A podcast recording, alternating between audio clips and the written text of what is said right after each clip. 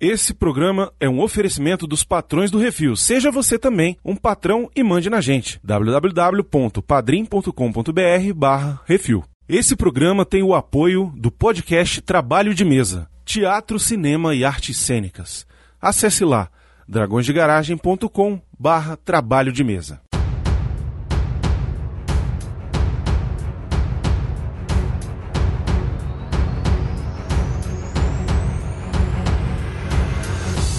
Ela tomou uma dose letal de nostalgia.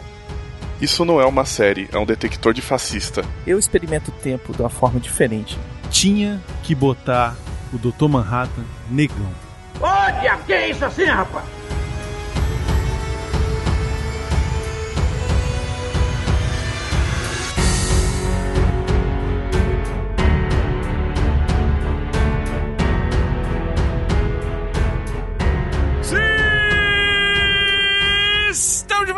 Isso assim, o podcast do Portal Review, Baconzitos! É, um podcast de responsa, comprimento, envergadura e diâmetro. E bitola! Esfregando na cara da sociedade mundial, não é nem brasileira, é mundial, Baconzitos. Piroca azul na sua cara, é isso aí. Piroca azul, piroca marrom, piroca tudo quanto é cor nessa É, porra. exato, é isso aí. Estamos aqui hoje reunidos para falar sobre Watchmen. Não não é Magic Mike, não? Magic Mike não. Eu assisti o filme errado. É. Watchmen, a nova série aí criada pelo Damon Lindelof. Inacreditavelmente deu certo, né, cara? Porra, depois de Lost eu fiquei com. Olha. Eu vou te dizer, eu nunca assisti um episódio tanto com o cu na mão quanto eu assisti o último episódio de Watchmen, porque eu falei, Damon Lindelof vai errar, vai errar, vai errar, e não errou. Olha só, não errou. O cara fez o trabalho direitinho. Uma temporada, redondinha, não precisa ter mais, acabou. Não inventa mais, tá bom, chega. Foi uma obra que deu sequência ao quadrinho original de 1985 do nosso querido Alan Moore, Dave Gibbons, que é o Watchmen. Quadrinho mega famoso. Teve gente que não leu, né, Beconzitos? Eu não li. Inacreditavelmente não leu. Que, que nerd é esse, velho? Desonra pra tua esse que eu botei. família, Shame, desonra, É. desonra pra É, tua eu também pra acho. Beconzitos. Beconzitos, eu vou te emprestar o meu. Não, não vou emprestar, não. Vai tomar no seu cu. Você compra essa merda, larga de ser safado.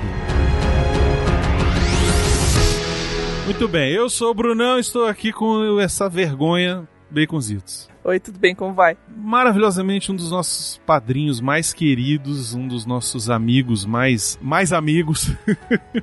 Nosso FIFA toda sexta e sábado. Estou falando de ninguém mais, ninguém menos que Valdir Fumen Júnior. Muito obrigado, Valdir, pela sua presença aqui. Seja bem-vindo ao Que Isso Assim. Obrigado pelo convite. Na verdade, eu que me convidei, né? Já me. Falei, eu quero, me chama, eu vou. E, Brunão, eu vou defender o Lindelof porque ele fez Leftovers, cara. Leftovers é maravilhoso, é lindo, é de chorar, é uma reflexão pra vida e é totalmente oposto daquela merda que ele fez chamada Lost. E estamos aqui, obviamente, com quem não podia faltar, né? Podia ter todo mundo nesse programa, só não podia não ter a Andréia de Oliveira, que é a nossa maravilhosa amiga, nossa maravilhosa madrinha, nossa maravilhosa especialista de quadrinhos. Ela odeia que eu chame ela dessa forma, mas está aqui nossa professora Andréia. Eu.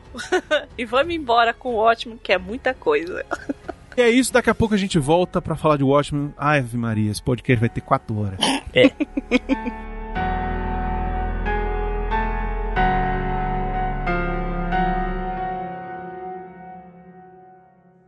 isso assim, programa do Refil.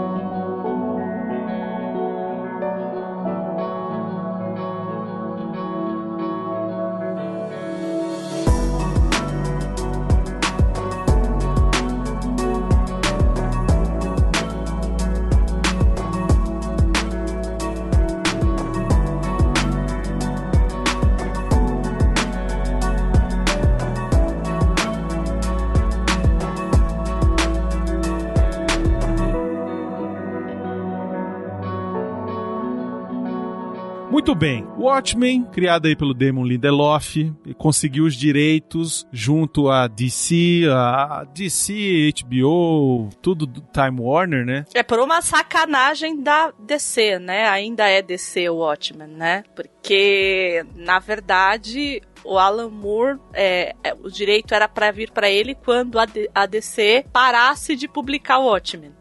Só que nunca parou. Ela nunca parou, porque não para de vender esta bagaça também. É praticamente o contrato da Marvel com a Sony, né? Enquanto tiver Homem-Aranha é nosso, né? E aí vai. No caso do Alan Moore, aí só fazendo um parênteses, ele garoteou, né? Era pra ter sido feito com personagens que vinham da Charlton, e aí falaram, não, a gente vai usar esses personagens em outras coisas, então crie os seus personagens pra fazer essa sériezinha aí que você quer fazer. E aí todo mundo achou que não ia dar em nada essa série. A gente vai publicar, quando terminar de publicar, os direitos dos personagens são seus. E ele realmente achou que isso ia acontecer. Ele garoteou ou ele mandou um caguei mesmo? Não, ele garoteou. Tanto que. Hoje é que ele mandou um cadinho. É, Depois ele Hoje- mandou um caguei, É, né? não, ele. Na época, ele brigou com a DC. Chegou a rolar um- uns advogados, né? Sim. Ah, é Alan Moore, né? Ele briga com todo mundo. Inclusive quando ele é o diretor executivo do filme e aí ele briga com todo mundo porque a luz não tá certa. Tá certo ele, tem que brigar mesmo. Que aí fica bom. É que não é todo mundo que é gênio. Quem é Alan Moore, Andréia? A gente já falou aqui do Neil Gaiman, né? E Uhum. todo mundo sabe que eu sou muito fã do Neil Gaiman. O Alan Moore é gênio. Mesmo, assim. Não tenho o que falar desse sujeito. Ele é britânico. Então é o cara que traz pro mainstream americano o que eles chamam de invasão britânica. Então, que teve lá com os Beatles e tudo mais. Então, teve nos quadrinhos também uma. Eles apelidaram assim, porque veio todo mundo daquela 2000 AD, né? Que era uma publicação britânica que fez muito sucesso lá e todo esse pessoal acabou vindo. Mas o Alan Moore foi o primeiro a chegar no mainstream americano e que despontou porque ele é realmente um ponto fora da curva, né? Não tem o que fazer. Já chegou metendo o pé na É, porta. ele né? começou com os quadrinhos lá em 78, então eu estava nascendo, ele estava começando na indústria. Isso quer dizer alguma coisa, Né? eu acho. Alinhamento dos planetas, assim. Não é? Eu acho também. então, quando ele foi contratado para fazer o Marvel UK, né? Porque tinha é, personagens diferentes lá na Inglaterra e tal.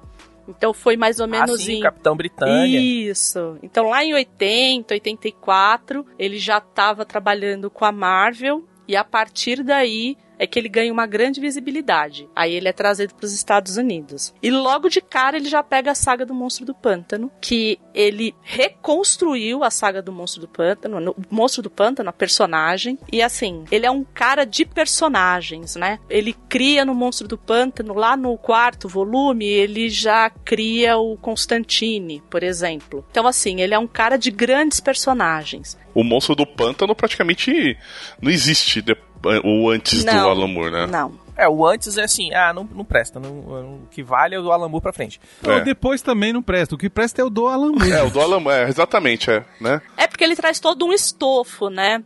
Nesse período é que a gente começa a brigar um pouco, e o Watchmen, né? A, a série em quadrinhos tem isso também, que começa a brigar muito com essa coisa da ecologia e tudo mais. E o Monstro do Pântano, ele vem com essa roupagem também ali como background, né? É uma coisa mais terror e tal, mas ela também vem com um pouco disso. Lembra muito o Monstro da Lagoa Negra, né? Bem aquele pulp, assim. Não exatamente aquilo, mas ele traz essa ambientação. Outras obras famosas do Alan Moore, pra quem já ouviu falar aí, um tal de V de Vingança, não sei, talvez É, né, nada de bom. nadinha aí. Uhum. Um tal de Do Inferno também virou filme, É. que Não também precisa nem mencionar essa ruim. parte do filme. Também Pula foi esse filme. defenestrado por ele. né? Você tem o Batman Piada Mortal, que é ele recontando aí a origem do Coringa e é, onde o Coringa dá o tiro lá na Bárbara Gorda, aquele É, negócio todo. essa daí tem potencial. Ah, É boazinho, eu diria. Boazinha. Tem, É. tem, tem. Dá pra, dava pra me fazer melhor. Pro homem que já tem tudo, também histórias maravilhosas lá que ele escreve sobre o super-homem, né? E também o que aconteceu ao super-homem, né? Também é uma história onde o super-homem, ele aposenta o super-homem, tá? É fantástico. E a Liga Extraordinária, que também tem um filme merda, né? Coitado do Alan Moore, ele sempre sofre aí com os filmes merdas, vide Watchmen. Zack Snyder. É. Esse é o problema, né? Foi aí que começou tudo. Eu vou, então, na, eu vou dizer uma coisa. Eu acho que eu já disse isso e se eu estiver me repetindo, me desculpem. Repita. Watchmen, ela tá pros quadrinhos como o Cidadão Kane tá pro cinema, como Ulisses do Joyce tá pra literatura. Entende? Uhum. Ela se esgota dentro da própria mídia. Ou chame de mídia, ou chame de suporte, enfim.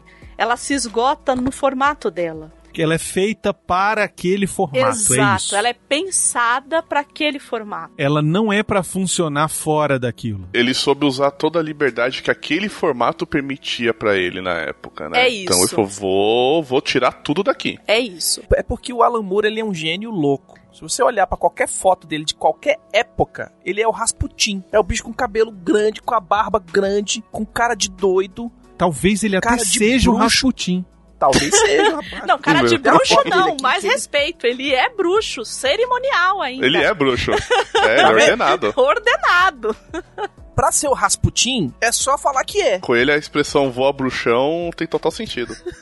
E ele aparentemente amaldiçoou o escritor da série. Ah, pra variar, né? Então, na ah, mais verdade, um, mais é um, mais pega um. o bilhete, né? Mas o que Mais um. aconteceu foi que o roteirista falou assim que se dane o Alan Moore. E aí isso viralizou e tal. É, até porque provavelmente devem ter chegado lá pro, pro Lindelof e falado assim, e aí, filho, o Alamur? Aí o cara vai escovar o dente, tem um cara no espelho, e aí o Alamur? Aí ele vai comprar pão, e aí o Alamur? Aí ele fala, quer saber? Que se dane Alamur, se Foda-se dane o Alan fosse- Moore, né, velho? É, mandou, É. baixou o Joey Pesci nele, sabe? Fuck you, you, fuck you too, you, É, fuck you. exato. Eu, eu achei a citação aqui, ó. Lindelof acredita que o autor o amaldiçoou por mexer em seu trabalho. Aspas. Com toda sinceridade, estou convencido que foi colocada em mim uma maldição mágica por Alan Moore. Eu realmente estou sentindo os efeitos psicológicos de uma maldição.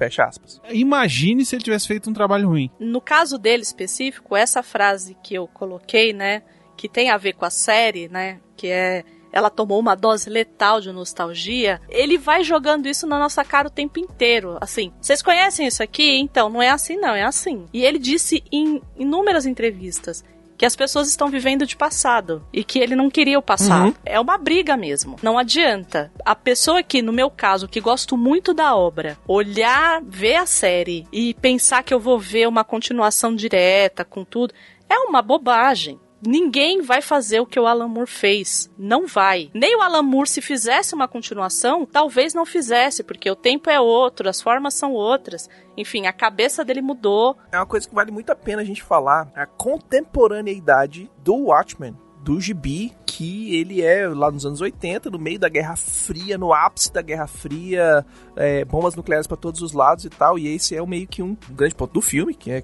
que é o que eu assisti, e dos quadrinhos também, que volta e meia aparece o, o, o- quadrinho do relógio no 5 minutos, 2 minutos para meia-noite, né? Ah, o Doomsday Clock, né? E assim, né, eu acho que a grande preocupação de quando falaram, não, vai ter a série do Watchmen, mas fala, meu, tá, o que que eles vão fazer? O que, que eles vão inventar? A minha maior pergunta foi essa. É, porque o filme fez sucesso? Tá, fez sucesso, fez sucesso, mas assim, quem lê o quadrinho sabe que ali não, não, não, não, não Se ornou, encerra né? ali, né? Se encerra ali. É, e como se diz no interior, né, não ornou o filme com, com, com o quadrinho, né? E aí falou, e aí, o que eles vão fazer na série? E aí quando você, a gente- obviamente a gente vai discutir aí os capítulos, tudo e tal, mas a hora que você começa a ver a série, pô, peraí, onde é que esse cara quer chegar? É, o que eu achei mais interessante de tudo é que eles entenderam sobre o que, que era o quadrinho. Isso foi o mais fundamental. Diferente do filme do Snyder, que ele não entendeu sobre o que, que eram os Hum, quadrinhos. ele não Uhum. entendeu. Ele não entendeu que- sobre o que, que eram os quadrinhos, e aí ele fez aquele filme esquisito. Que muita gente adora porque não tem a referência do quadrinho, porque não conhece Sim. o quadrinho a fundo. Eu sempre classifico como a fotonovela mais cara do mundo. É lindo, mas é só. Mas não tem alma. E o interessante da série é que, assim, óbvio, a gente vai comentar e vai ter um monte de referências referências necessárias tal e referências aquelas aqueles easter eggs aquelas referenciazinhas você fala uou peraí olha só o que eles estão fazendo tal. Mas assim o cara não fez a série pra você ter que usar o quadrinho como se fosse um checklist. Então assim você vê a série tá você leu o quadrinho beleza você não leu o quadrinho mas você assistiu a série Tá, você assistiu, depois você vai atrás pra atender algumas coisas da- de uma maneira melhor, etc tal, mas você não precisa ficar vendo a série com o quadrinho, não, deixa eu ver se tá falando isso aqui mesmo, peraí. O que eu acho mais interessante é que o pessoal que fez a série, eles entenderam sobre o que, que eram os quadrinhos. E aí eles falaram assim: cara, eu vou contar a continuação dessa história e ela vai se passar nos dias de hoje, 2019. Como é que eu conto a continuação daquele mundo, do que aconteceu nos É, é- é quadrinhos? exatamente isso que eu queria dizer, isso. Como é que eu posso montar uma história que ela pode seguir, ela pode se evoluindo e seguindo pelos próprios passos, sem ter que toda hora usar o quadrinho de muleta. É, o que o Isso. Lindelof diz, né, é, em entrevistas, é que ele não fez nenhum reboot, ele não fez nenhuma continuação, ele fez um remix. Então a ideia dele é pegar todas aquelas ideias que estavam lá e fazer um remix dele colocando pra esse tempo, né, Pra 2019. A André tá querendo dizer então que o Lindelof foi o latino do Watchmen. É isso. Caralho. É. Sei lá. É, eu prefiro não comentar. Perdemos André.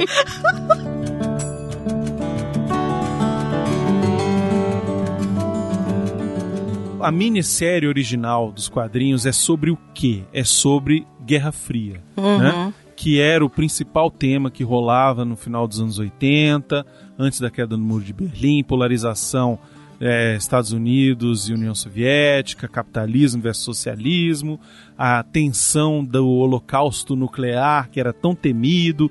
A gente já falou isso pra caramba na época do Jurassic temos programas sobre isso, vários aí, todos estão linkados aí no post. Mas o que que eles fizeram? A Guerra Fria acabou. Eu não tenho como trazer isso novamente. Não tem como eu fazer isso de novo. Mas eu preciso trazer a ideia de uma coisa que divida a sociedade, assim como a luta capitalismo-socialismo fazia. Hoje ainda faz para alguns doentes, mas o que que hoje seria mais impactante do que essa guerra fria que existia? É a guerra racial. Então vamos usar a guerra racial como tema principal para poder tocar essa nova leva de história que a gente quer contar. É que é uma tensão que existe, né? Assim, acho que a gente que Sim. viveu, a- viveu um pouco da Guerra Fria, né? Já quase o final, é, a gente lembra que, assim, tudo gi- girava em torno disso. Então, os filmes, o Globo Repórter falando como que seria o mundo depois que as bombas explodissem e viesse a chuva de, de ácido. O Fantástico dizendo que, o, o que o- os Estados Unidos e a Rússia tinham o poder de acabar com o mundo 200 vezes.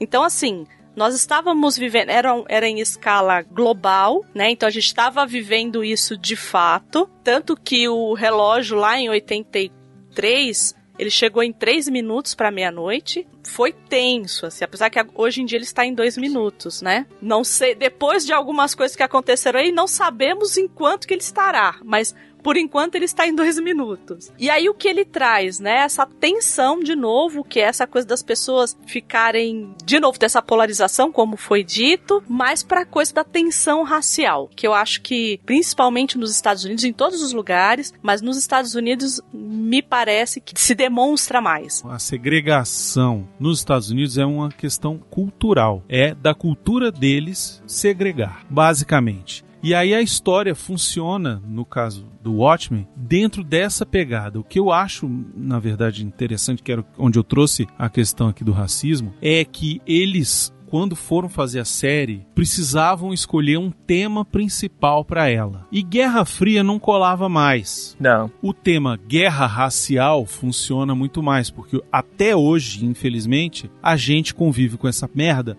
no mundo inteiro. A eminência existe hoje, uma eminência de, de- enfim, mas não é como era nos anos 80. Apesar dos pesares, apesar de Trumps, apesar de Kim Jong-un, apesar do que for.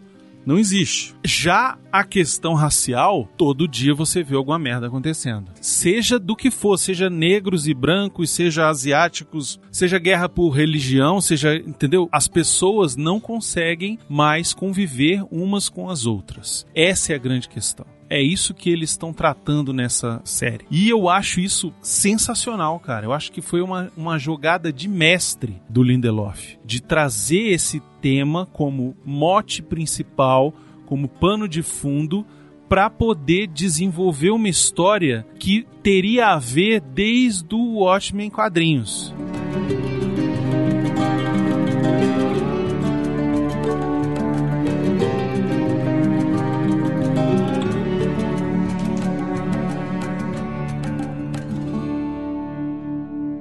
Você que quer ouvir a sua cartinha lida, envie para o CO2 e nós do Refil vamos lê-la ao vivo. Ah, você, você pode enviar para Portal Refil, Portal Refil, arroba gmail.com.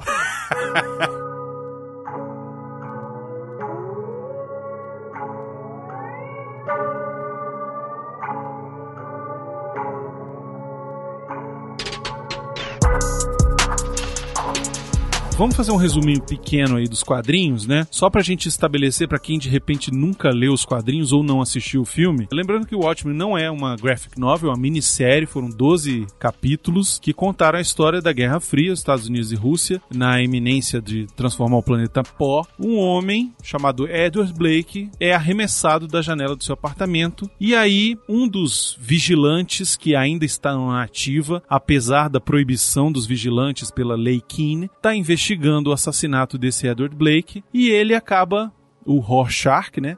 Acaba assumindo que os heróis né, estão sendo assassinados, porque ele descobre que o Blake era o comediante, um outro herói mascarado aí. Aí a história começa a apresentar a gente aos vigilantes que conviveram com o Blake, desde a sua época no grupo chamado Minutemen, a participação dele na Guerra do Vietnã e aqueles que poderiam fazer parte desse complô. E aí a gente tem, além do Rorschach, tem o Coruja 1 e o Coruja 2, né? Coruja 1 que fazia parte dos Minutemen, Coruja 2 que era parceiro do Rorschach, o Ozymandias, o Dr. Manhattan, que é como se fosse o super-homem desse mundo, né? Uhum. Porque ele é quase como um deus. A Spectral 1, que era da época dos Minutemen, que é a Sally Júpiter, e a Spectral 2, que é a Laurie Jupeski. No final da história, acaba se descobrindo que o Blake tinha sido morto apenas porque tinha descoberto o plano do Ozymandias para salvar o mundo. O Ozymandias teria criado geneticamente um animal que devia se passar por um alienígena e ele joga esse alienígena, ele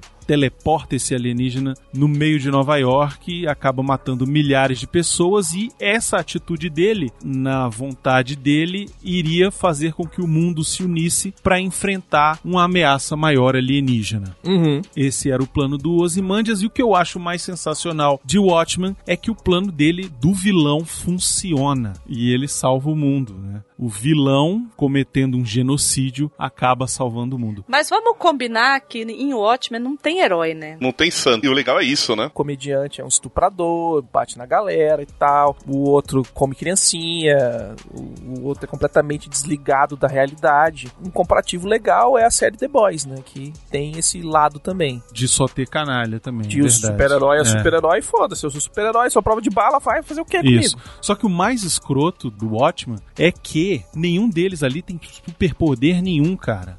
Só o Dr. Manhattan. Só o Dr. Manhattan. São todo um bando de babaca fantasiado de, de, de super-herói Uhum. que, na verdade, o que eles fazem é descarregar a neurose deles dando murro em bandido. E outros. que aí entendeu? vem a, a grande questão do Moore em vários quadrinhos, né? Que é o que ele chama de Manifesto Superman, né? Então quer dizer que um cara que é quase um deus, ele vai ficar tirando gatinho de árvore e ajudando as pessoas? Ele não vai fazer isso, né? Não vai, Então- vai cagar gigante. Exato, mas chega uma hora que ele vai se alienar.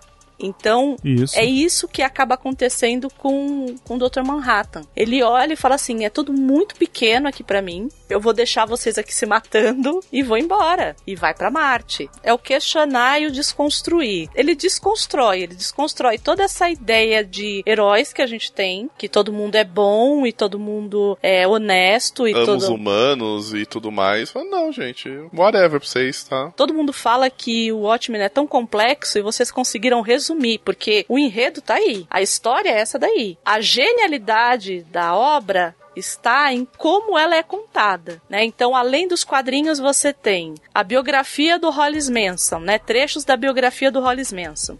Você tem entrevistas do White.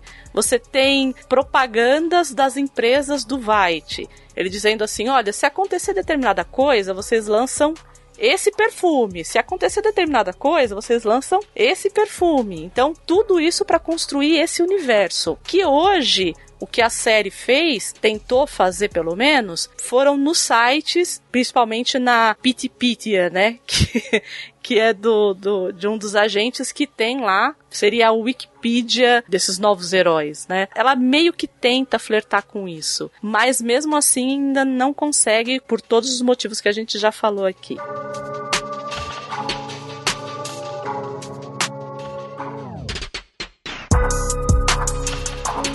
Muito bem, e a série Watchmen começa com o primeiro episódio, são nove episódios, o primeiro se chama O Sol está lá fora e acabou o gelo. E qual é a premissa? Numa realidade alternativa, em que a polícia usa máscara para proteger suas identidades de uma organização terrorista, a detetive Angela A. Barr investiga a tentativa de assassinato de um colega sobre a orientação de seu amigo e chefe Judd Crawford. Enquanto isso, um aristocrata de uma propriedade rural recebe um presente de aniversário de seus servos. Mas tudo isso é só bem rasinho, assim, bem o comecinho do- da É merda cheirinho. chegando. Rola o flashback, né, que mostra lá o massacre de Greenwood, também conhecido como o massacre de Black Wall Street, que rolou em Tulsa, Oklahoma, no ano de 1921. Um rapaz foi acusado de ter mexido com uma menina, com uma moça branca, um rapaz negro, e ele foi condenado. Só que era muito comum execuções, é, linchamentos na porta de onde se faziam os julgamentos, né? Ele fugiu para Greenwood, que tinha uma tia lá. E aí esses brancos enlouquecidos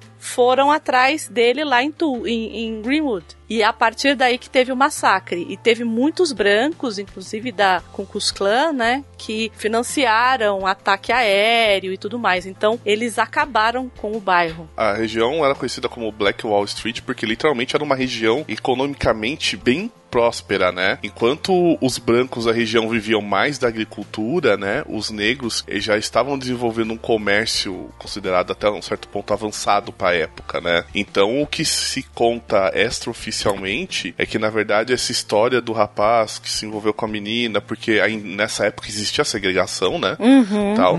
Mas essa história do rapaz que ele se envolveu com a menina branca, que ele fugiu pra lá e o pessoal foi atrás, na verdade foi só uma desculpa para que os brancos destruíssem a região para que ali virasse uma terra arrasada e os negros não conseguissem mais desenvolver nenhuma, nenhum tipo de atividade econômica ali. Que eles virassem meramente os que sobrevivessem, né? Sobrevivessem ao massacre e virassem é, empregados deles. É, o massacre de Greenwood é considerado o pior incidente de violência racial da história norte-americana, mas acabou indo parar nos livros de história há apenas 15 anos. quando o primeiro capítulo da série foi ao ar, é, muita gente se questionou o que, está acontecendo, o que, que é isso, né? E, e aí sites de notícias, jornais, etc, né, a mídia em si, né, é, foi atrás e levantou toda essa história sobre o massacre, né? E principalmente nos Estados Unidos, porque assim, ó, fora dos Estados Unidos ninguém tem a obrigação de saber o que, que aconteceu lá, né? Mas nos Estados Unidos descobriu-se que muita gente, inclusive da população negra, não sabia da história disso, não sabia da história da Black Wall Street, não sabia do, do massacre, de tudo que aconteceu. Virou matéria de, de estudo nos colégios, mas é aquela coisa assim, sabe? Tipo, revolta da vacina, sabe? Igual aqui. Você estuda, mas você passou na prova, beleza, você nem guarda mais pra que que foi a revolta da vacina. E agora não, agora algum, algumas regiões vão passar realmente a tratar do assunto como algo mais sério e como base para também entender os conflitos raciais que tem até hoje nos Estados Unidos. O episódio começa, né, com um flashback lá em Tulsa, Oklahoma. Um garotinho sai do cinema, ele tava assistindo um filme lá do xerife negro, né? Ele até serviu de inspiração para o Cavaleiro Solitário, né, o Lone Ranger, e é o Bass Reeves, o primeiro xerife negro do oeste do Mississippi. E aquele começo ali eu já falei, cara, aqui tem alguma coisa, velho. Aqui eu sabia que ia ter alguma coisa a ver com o Hooded Justice, né? Com o justiceiro encapuzado lá. O garotinho ele sai do cinema, tá carregando um bebezinho no colo, uma carta no bolso que dizia cuida desse garoto e tal. Vai pra 2019, um policial é, acaba parando um carro lá e aí ele acaba sendo baleado por um, um integrante, né, da sétima cavalaria, cavalaria com K, e acaba a gente entendendo sobre o que é a série. Nessa hora você entende que a série não vai ser sobre Guerra Fria, vai ser sobre conflito racial. E aqui ele já dá várias informações do mundo, né? O policial de máscara para não ser identificado, o policial sem direito a usar arma, o que é muito louco. Um policial negro parando um branco. Sujeito. Uhum. Né? Sim. Você já inverte e pior, o policial com medo daquele sujeito que ele parou. Basta ver o desespero dele, pra ele- porque assim, pra liberar a arma precisa de uma Pra autorização liberar da a arma central. tem que é, ligar É pra não sei surreal. quem, né, velho? É quase tipo você tem que pedir autorização em cartório. Ferrou, vai morrer. Isso, e aí esse policial, ele é assassinado e aí começa a investigação e eles começam a desconfiar da Sétima Cavalaria, que é um grupo de supremacistas brancos que são inspirados pelos diários do Rorschach, que é o personagem lá do Que desejam eliminar negros e policiais. O nome faz referência ao sétimo regimento da Cavalaria do Exército dos Estados Unidos, que defendiam o lago Little Big Horn nas chamadas guerras indígenas. O K, obviamente, é uma referência ao grupo supremacista branco Ku Klux Klan. E aqui eu acho que a gente precisa parar um pouquinho para falar sobre isso, né? Porque teve muito imbecil aí na internet, desculpe se você se sente um deles, se, se a sua carapuça da sétima Serviu. cavalaria Aí vem minha frase serviu, de abertura. né? As pessoas ficaram assim, nossa, mas poxa, o Rorschach não tinha nada de, de supremacista branco, mas não é Oi? essa a questão. mas não é essa só essa questão, né? O cara ele ele ele, ele era um cara perturbado, vou, vou ser bonzinho, ele era um cara perturbado. Mas não é essa a questão. O que que ele tá querendo dizer com isso? Quantas vezes a gente já viu na nossa realidade textos serem interpretados ao nosso próprio prazer? Oi, Bíblia. Não interessa o que que tá escrito, se o cara escreveu. Ele pode até ter escrito e escreveu mesmo. Assim, o cara falava de putas, de travestis, falava de, né? E o cara, é, ele tinha essa, essa, essa, essa questão fascista agressiva no texto dele durante todo o quadrinho. Quem falou isso é porque viu só o filme. E o próprio Alan Moore depois fez questão de falar, gente, se você gostou do Rorschach... ele, usou, ele usou palavras educadas, mas assim, eu vou falar português bem claro assim, se você gostou do Rorschach no filme, no que seja, desculpa, filho, mas tu é um fascista. Pois é. Você não entendeu o negócio, sabe? Você é dodói, vai pra terapia, porque você precisa aprender a como o mundo funciona, o que, que é tolerância, etc e tal. É essa questão que eu digo quando o desgraçado do Zack Snyder não entendeu o ótimo. Isso, obrigada. Porque ele fez o Rorschach no filme ser um herói. Ele, ele fez o- o- o- um porradeiro anarquista que todo mundo gosta. Não, filho, tá errado isso. Tá, Tá errado. Pois é, entendeu? Bebeu. A- As coisas que o cara escreve durante o texto do Watchmen, você vê que o cara ele tem probleminha. Eu vou ler um trechinho só, é bem pequenininho, prometo. Pronto. Ó. Leia não, declame. Não, vou ler. a imundícia acumulada de todo o sexo e matança que praticaram vai espumar até as suas cinturas e todos os políticos e rameiras olharão para cima gritando salvem-nos. E do alto eu vou sussurrar: não. Eles tiveram escolha. Todos eles podiam ter seguido os passos de homens honrados, como meu pai e o presidente Truman. Homens decentes que acreditavam no suor do trabalho honesto. Em vez disso, seguiram os excrementos de devassos e comunistas, sem perceber, até ser tarde demais, que a trilha levava a um precipício. Não me digam que eles não tiveram opção. Agora o mundo todo está na beira do abismo, contemplando os liberais intelectuais e sedutores de fala macia que ardem no inferno. E de repente, ninguém mais sabe o que dizer. Pois é, o grande problema do Zack Snyder é que ele usou no, no filme dele só o primeiro trecho, até onde ele diz não. Aí você fala assim, porra, esse cara é foda, né? Esse cara é foda. Aí toda a parte que ele fala lá, as outras merda que ele fala aí, de comunismo, não sei o quê, o nego não cortou. botou no filme, e aí nego vai ah, porra, mas o Rorschach era massa. O Snyder não leu os quadrinhos, ele só viu as figuras. Não leu, não leu. Gente, é DC. É Warner. Não existe transpor o Watchmen em outra mídia.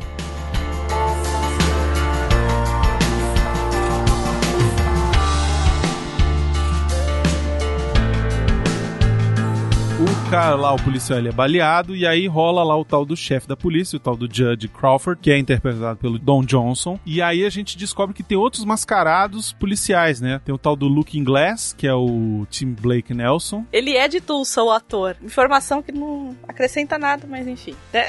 Mas saber é legal, saber isso é legal. Tem Red Scare e a Part Jane, né, que é a Jéssica Camacho e tal. São pessoas que estão na polícia e usam máscaras, mas não são só policiais, eles são detetives também, né? E tem a Angela A. Barr, que mais tarde a gente descobre ser a Sister Knight. Ela tá lá no dia das profissões da escola do filho e ela acaba dando algumas informações sobre como está o mundo no mundo de Watchmen depois, né, de 1985. É, o Vietnã acabou se tornando o 51º estado da federação e isso é muito foda, faz sentido pra caralho, porque o Dr. Manhattan Ganhou a guerra. ele ganhou a guerra do Vietnã. Né? Sozinho, com a mão atrás das costas. Exato. Que é um outro ponto do Moore, né? Que é essa coisa do herói super poderoso ser apolítico. Não, não, não. Ele vai sim e vai lutar contra quem ele escolher, né? Pelo menos num Exatamente. primeiro momento. O Dr. Manhattan, ele, como a gente já disse, ele meio que se aliena de tudo, mas num primeiro momento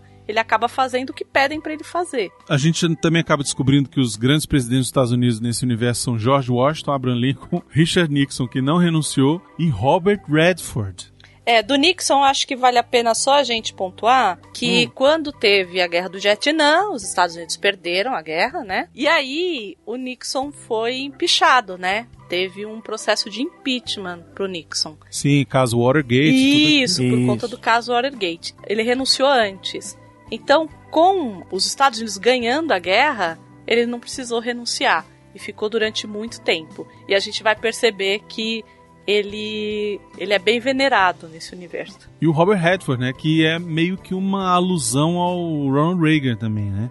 Sim. Faz uma brincadeira com isso aí também. É, e dos quadrinhos, né, eles falam a respeito do Robert Redford se candidatar e tal, né? Rola também a história da Noite Branca, né? Que foram ataques coordenados da Sétima Cavalaria, feitos na noite de Natal, dois minutos para meia-noite, que faz a referência ao Doomsday Clock, né? Quando os extremistas resolvem matar policiais. Por causa disso, surgiu a lei onde permitia que os policiais usassem a máscara e tal, não sei o quê. Que é uma coisa que, que, é que no Brasil é muito vivo isso. Policial que mora em periferia, nas, hora- nas zonas mais periféricas das cidades, lava a farda e tem que estender dentro de casa. Porque se o pessoal vê a farda. Ele não sai varal, fardado pro trabalho, não. O cara sai com a mochilinha, sacolinha e tal, pra trocar de roupa no quartel. Se vê a farda no Varaus, né? Se ele sai na quebrada fardado, meu, não, não nem chega no quartel. Pois é. Que essa lei é sancionada, né? Falando da lei da polícia usar máscara, é sancionada pelo Joey Keane Jr. Lembra da lei Keane lá, que faz Aham. com que os, os mascarados não, não lutem Não possam mais? ser mais vigilantes, né? É o filho dele que sanciona essa lei. Também a gente descobre sobre a chuva de mini moluscos que aparecem de vez em quando, tem, sei lá, três em três dias, dois em dois dias, sei lá, acontece uma chuva de mini, mini alienzinhos, que são É, lulas. umas lulinhas, e que os bichinhos vivem 30 segundos, aí matam as duas, três pessoas e tá tudo certo, e é isso mesmo. E aí você fica assim, caraca, que bizarro, isso ainda tá rolando,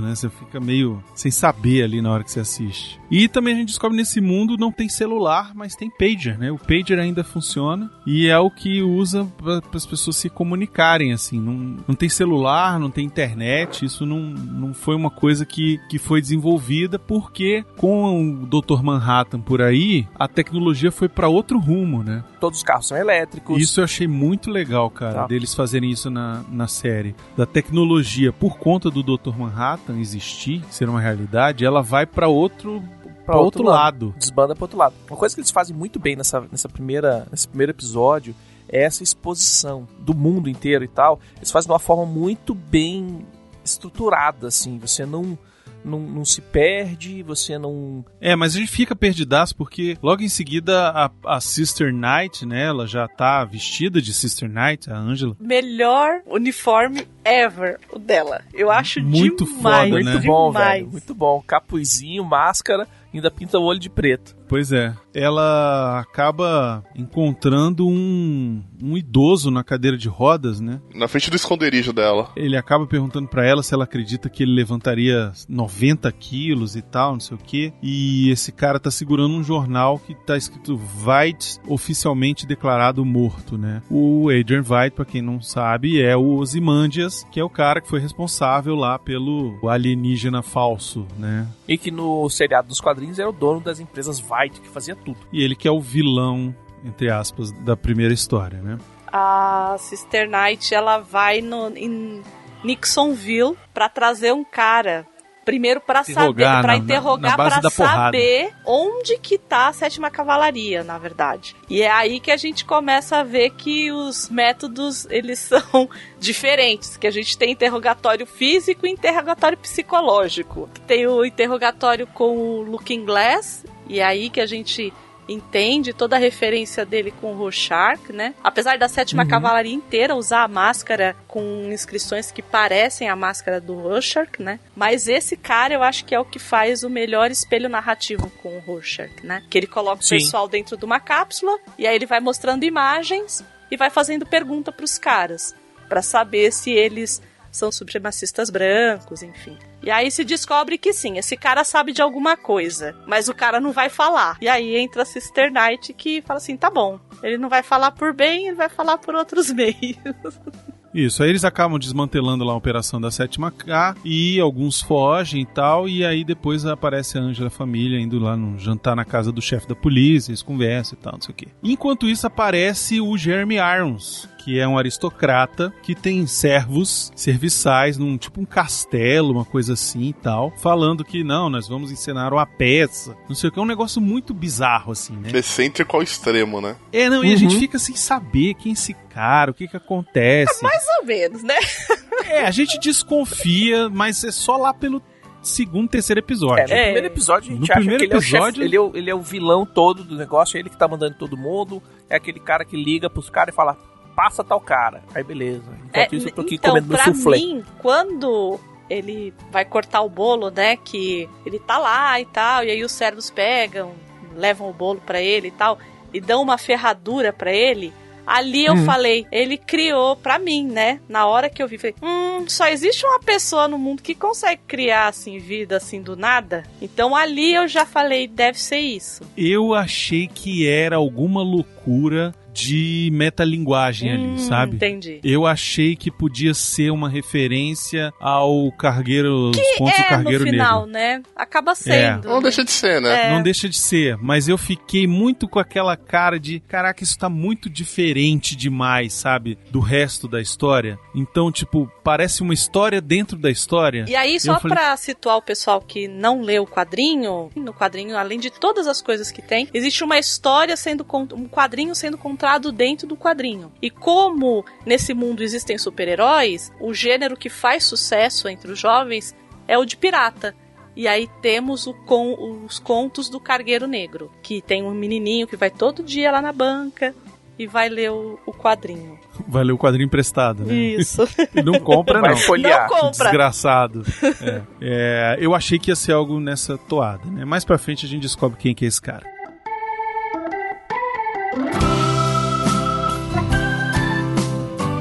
Nesse momento, o chefe da polícia recebe um telefonema que o policial baleado teve alta, só que ele acaba sendo emboscado e é morto pendurado numa árvore. Lembrando que esse cara é branco. E o assassino liga pra Angela e ao ela chegar lá, ela vê o cara pendurado e o idoso lá na cadeira de rodas, do lado dele, com o bilhete cuida desse garoto. Ele é o garotinho que sobreviveu àquele massacre lá em Tulsa. E aí o episódio termina. Termina e você fala assim, fudeu, agora tem que assistir tudo. Exato, porque você fala, caralho, É, ele foi lá, deu a balinha, agora ferrou. Tem uma coisinha que eu acho legal que a gente falar, que faltou falar aqui, que quando eles vão atrás da sétima cavalaria, rola uma navezinha que é Sim. inspirada na nave do Coruja. Sim. Que é fantástico. É que Que é parece Arquimedes. que a polícia acabou pegando toda a tecnologia, né? Porque vai mais pra frente a Angela vai na casa do Judge pra procurar um determinado artefato lá e ela coloca um óculos, que é um óculos pra ver no escuro. E também Isso. é dele. Parece que a polícia meio que se apropriou Pegou, das, né? é, Exato. É, eles falam em algum momento que a polícia pegou os planos originais e Pô, começou faz a sentido, fazer né? Faz sentido. Todo sentido. Faz Pegou os sentido, planos do pô. cara, isso aqui, vamos fazer, vamos Era fazer. bom, fazia, ajudava o cara a combater o crime, vamos usar. Vamos é botar isso. pros PM. É isso. Durante a, a série também, acho que a gente não comentou, essa história de uma história dentro da história, também tem uma série que tá passando na TV o tempo inteiro. A gente vê Sim. propaganda, a gente vê Sim, sim. que é Contando a história do Minuteman. isso, que tem aquele American Horror Story, American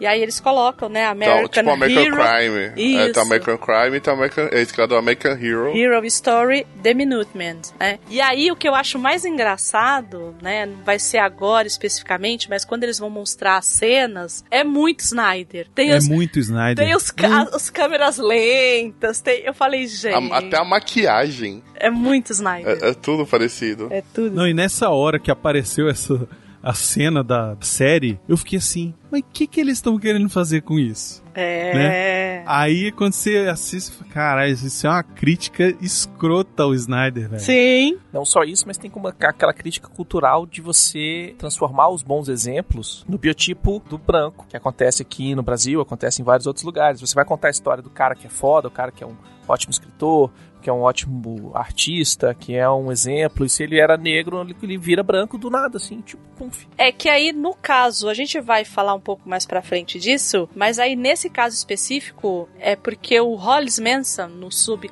no Sob o Capuz, que é a biografia que fala a respeito dos Minutemen e tudo mais, existe uma pessoa que eles acham que é o Justiceiro Encapuzado. Por isso que acham que ele é branco, entende?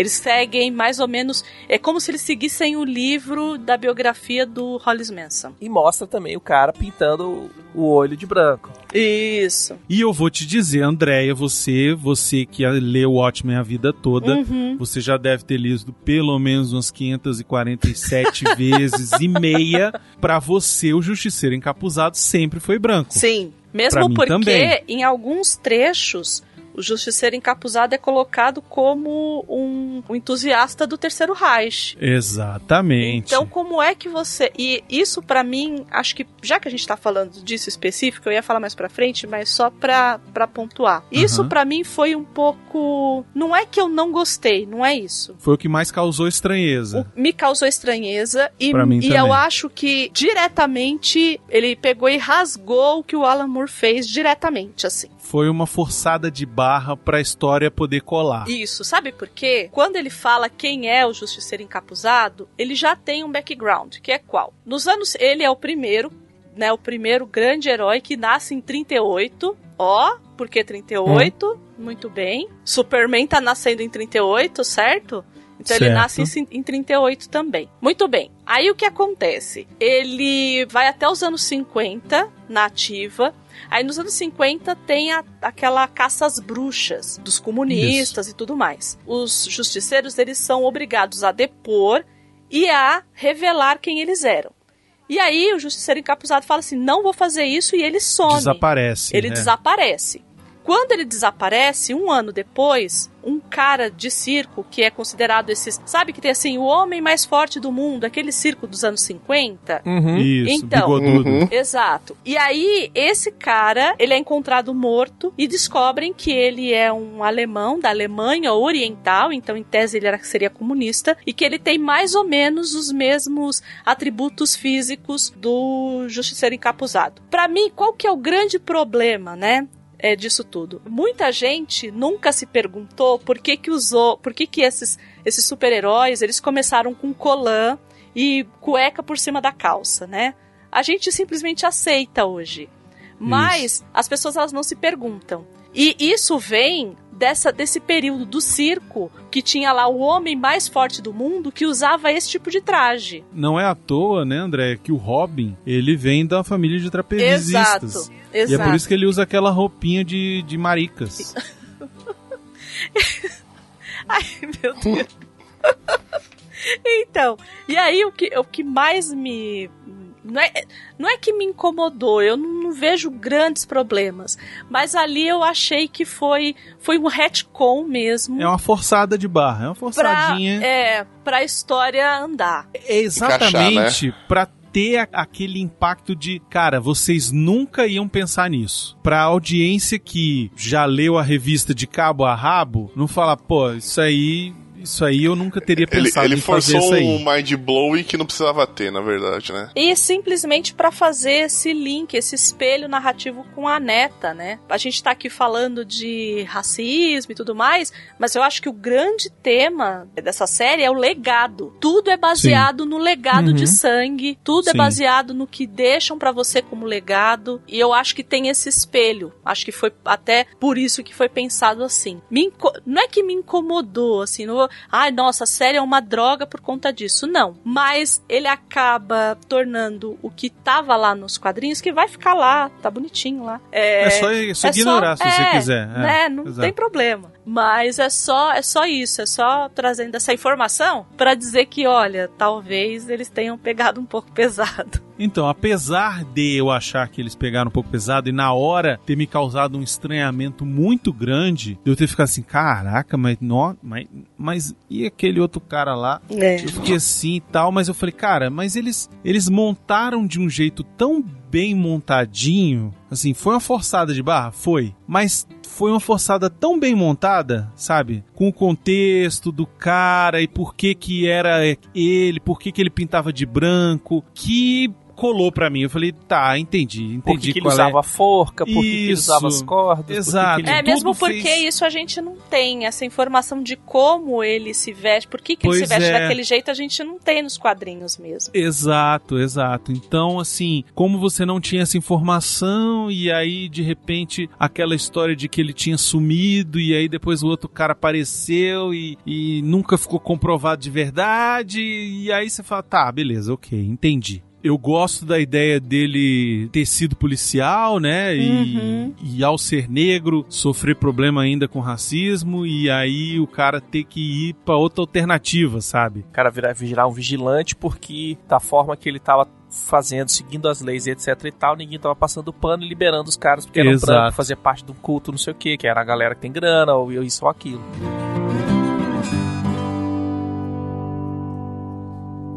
Você gosta de selfie? Segue a gente no Instagram, arroba Portal Refil.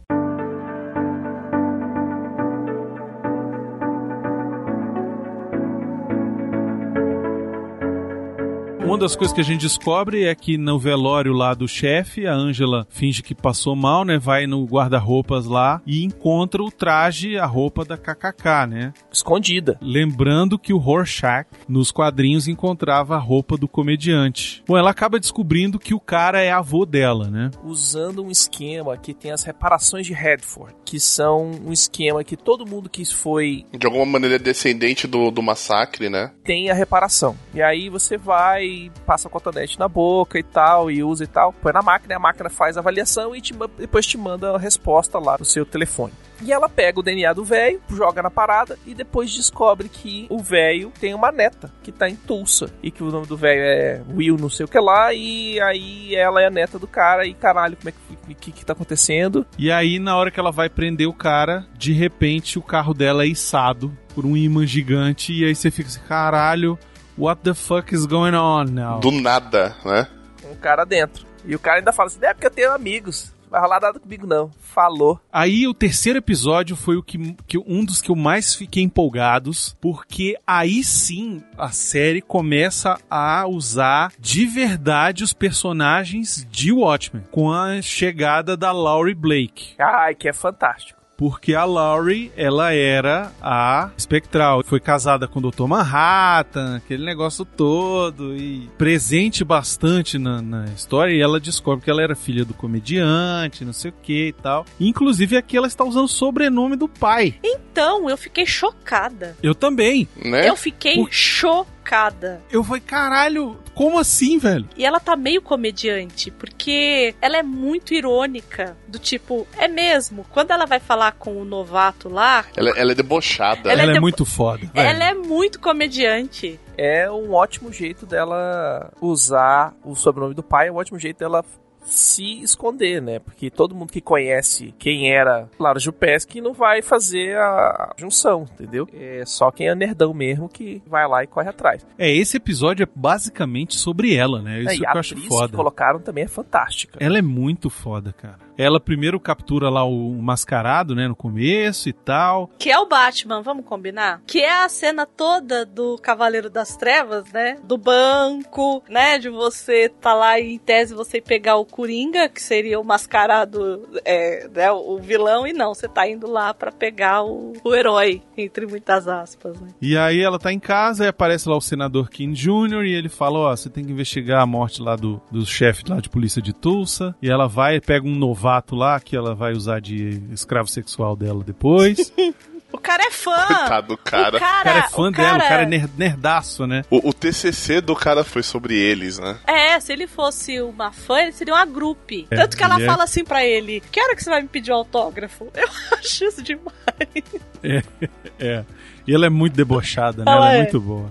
E tem uma hora que tá, tá ela, esse cara, né, esse assistente dela, e a Eibar ela manda o cara fazer um negócio, ela fala, mas ele? Aí ela vira pro cara, fa- fala aí. Aí o cara, então, meu, meu trabalho de conclusão do- da faculdade foi isso, isso, isso, e foi aquilo, não sei o quê.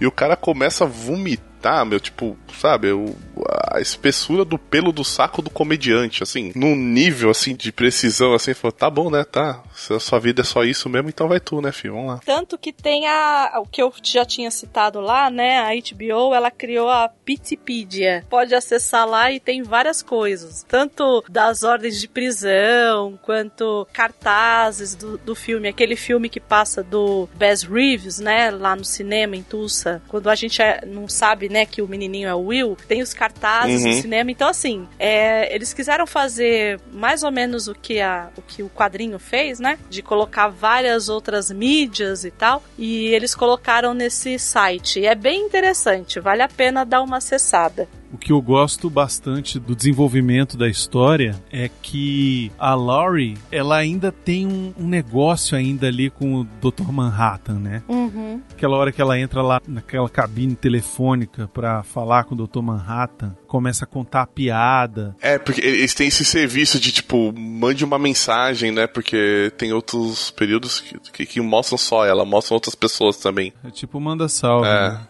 Manda salve. Então, na verdade, é assim: Deus é tangível. Você Isso, pode mandar uma exato. mensagem pra Deus, entendeu? Não, e ela não vai mandar mensagem. Ela, porra, ela, ela transou com o cara, né, velho? Aí ela vai contar uma piada pra ele. É, e aí, pirocudo? E ela compra a piroca dele. Sim. Aquele. Ela tem o pirocão dildo dildo. pirocão, velho. Fiquei de cara. Caraca, eu fiquei com inveja de novo, mais uma vez.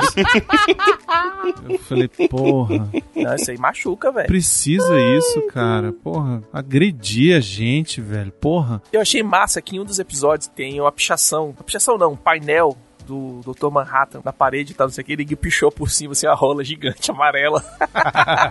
Pois é, isso eu acho maneiro, assim, dela ligar pra ele, ficar conversando. Que é aquele negócio, né? Porque assim, é mandar a mensagem pra Deus, mas Deus não vai ouvir, velho. Não vai. Né? Porque o cara tá, pô, tá cagando gigante. E aí ela vai contar uma piada. Uhum. Sabe? Essa parte é muito foda, cara. Eu achei muito foda.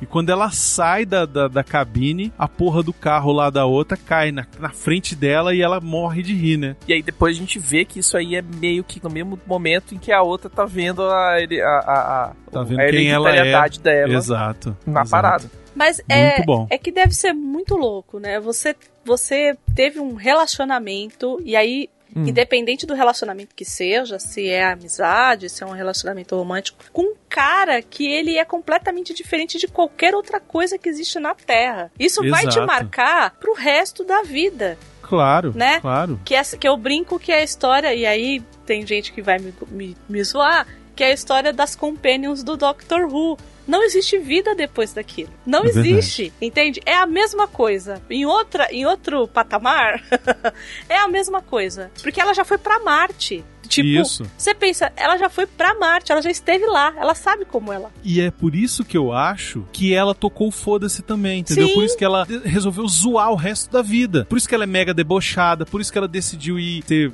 sei lá, investigadora, policial, sei lá o quê. Por isso que ela assumiu o nome do estuprador do pai, tá vendo, Isso. sacou? Porque ela falou que tudo é uma piada. Na cabeça dela, tipo, eu não tenho mais nada a, a tirar de proveito dessa vida. Então. Isso, por isso que ela compra a rola lá do ex-marido, sabe? Ela transa com o estagiário, rola lá aquele atentado à bomba, né? No, no enterro lá do Jude Crawford, a Seth Macá faz um novo ataque e tal. Ah, ela é a primeira a dar um tiro no cara. É, exato. Tipo, ela foda-se, sabe? Vai, vai estourar a bomba? Vai, foda-se, vai morrer Isso gente? porque Vai. o cara fala assim: Pá. A bomba está ligada nas batidas do meu coração. Se eu morrer, Isso. a bomba estoura. E ela Pronto, sempre nessa ela hora não ela- pensa duas vezes. Ela arma Exato. e pá.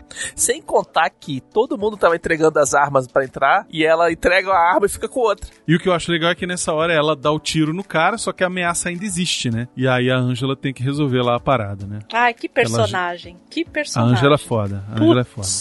E que atriz, né? Eu gosto Não, a bastante Angela, dela. a Angela e a Laurie, pra mim, são imbatíveis, assim.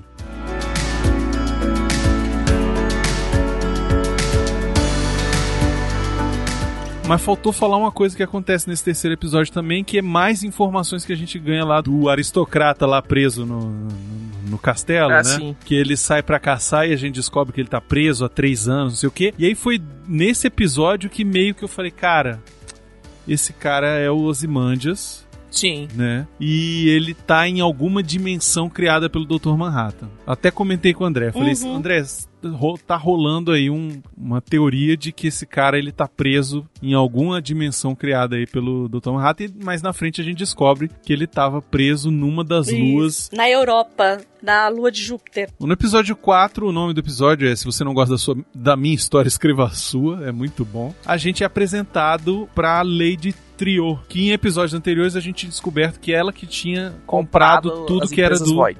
do Vides, exatamente. E aí aparece ela pra fazer uma oferta, né, pra um casal sem filhos lá, que aí entra totalmente os Kents, né? É, porque o nome Sim. deles são Clarks, né? Mas eu acho que É. Uhum. pra não dar ruim, Mas não tá ruim, põe outra. É, então, são os Clarks. Mas ficou Copia, mas faz diferente? e mostra o quão excêntrica a mulher é. Que ela chega e fala: você tem, vocês têm X minutos pra falar comigo. No final aqui eu vou fazer a proposta pra vocês. Vocês têm até o tempo de esgotar. E nesses momentos vocês são as pessoas mais importantes do mundo pra mim. E ela oferece o quê? Uma criança que os caras não podiam procriar, que ela tirou do bumbum. é na verdade do próprio DNA deles. Que é aí que ela reforça, né? Essa coisa do legado de sangue. Que ela vira e fala: fala assim: olha, esse bebê é de vocês. De fato.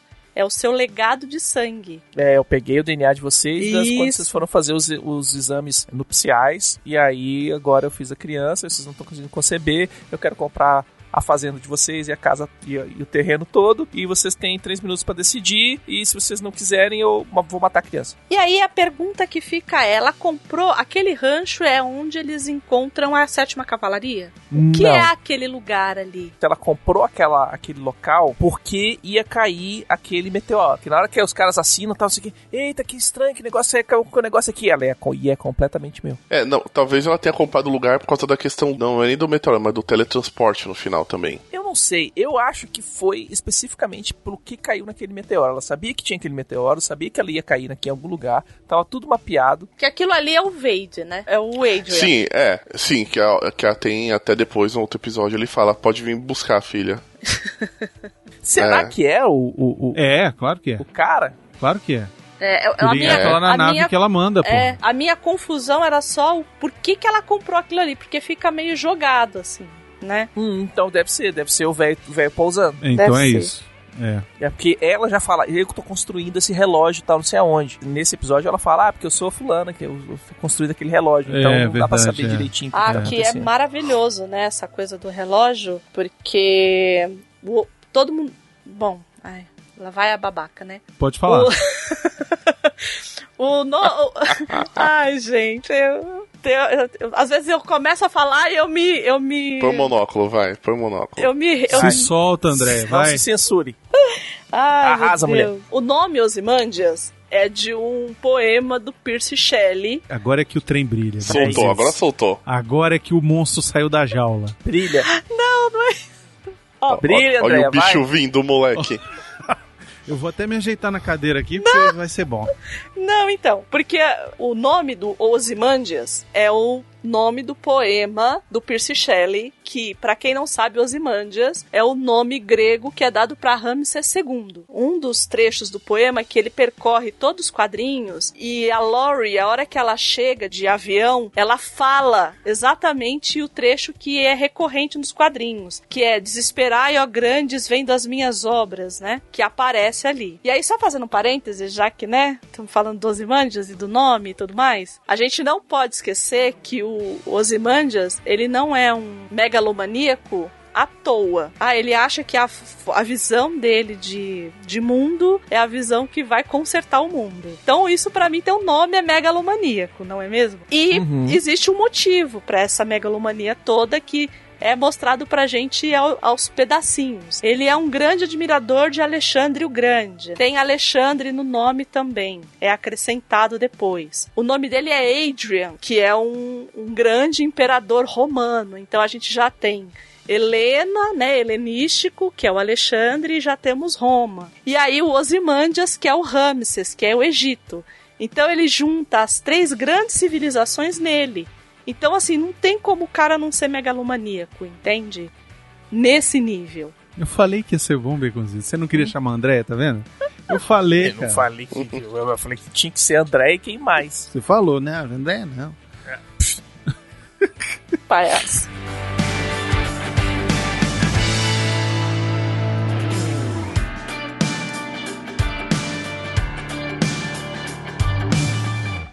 Eu não sei vocês, mas o Jeremy Irons Ai, ele tá demais. De Adrian Veidt. Ele é ótimo. Caralho! Muito bom. Tudo o que tem de ruim do Adrian Veidt no filme do Watchmen, nesse aqui é acertado. Ah, não, aquele cara, você já olha pra ele e você já sabe que ele é vilão, né? No Não, filme. Se você olha pra ele naquele filme, você fala, cara, eu queria muito que você morresse, velho. É verdade. Quero dar na sua cara. Porra, ele é um Adrian Veidt merda, cara. Ele tem aquela cara de Faria Limer, né? Que, que usa aquele. Aqueles, aquele.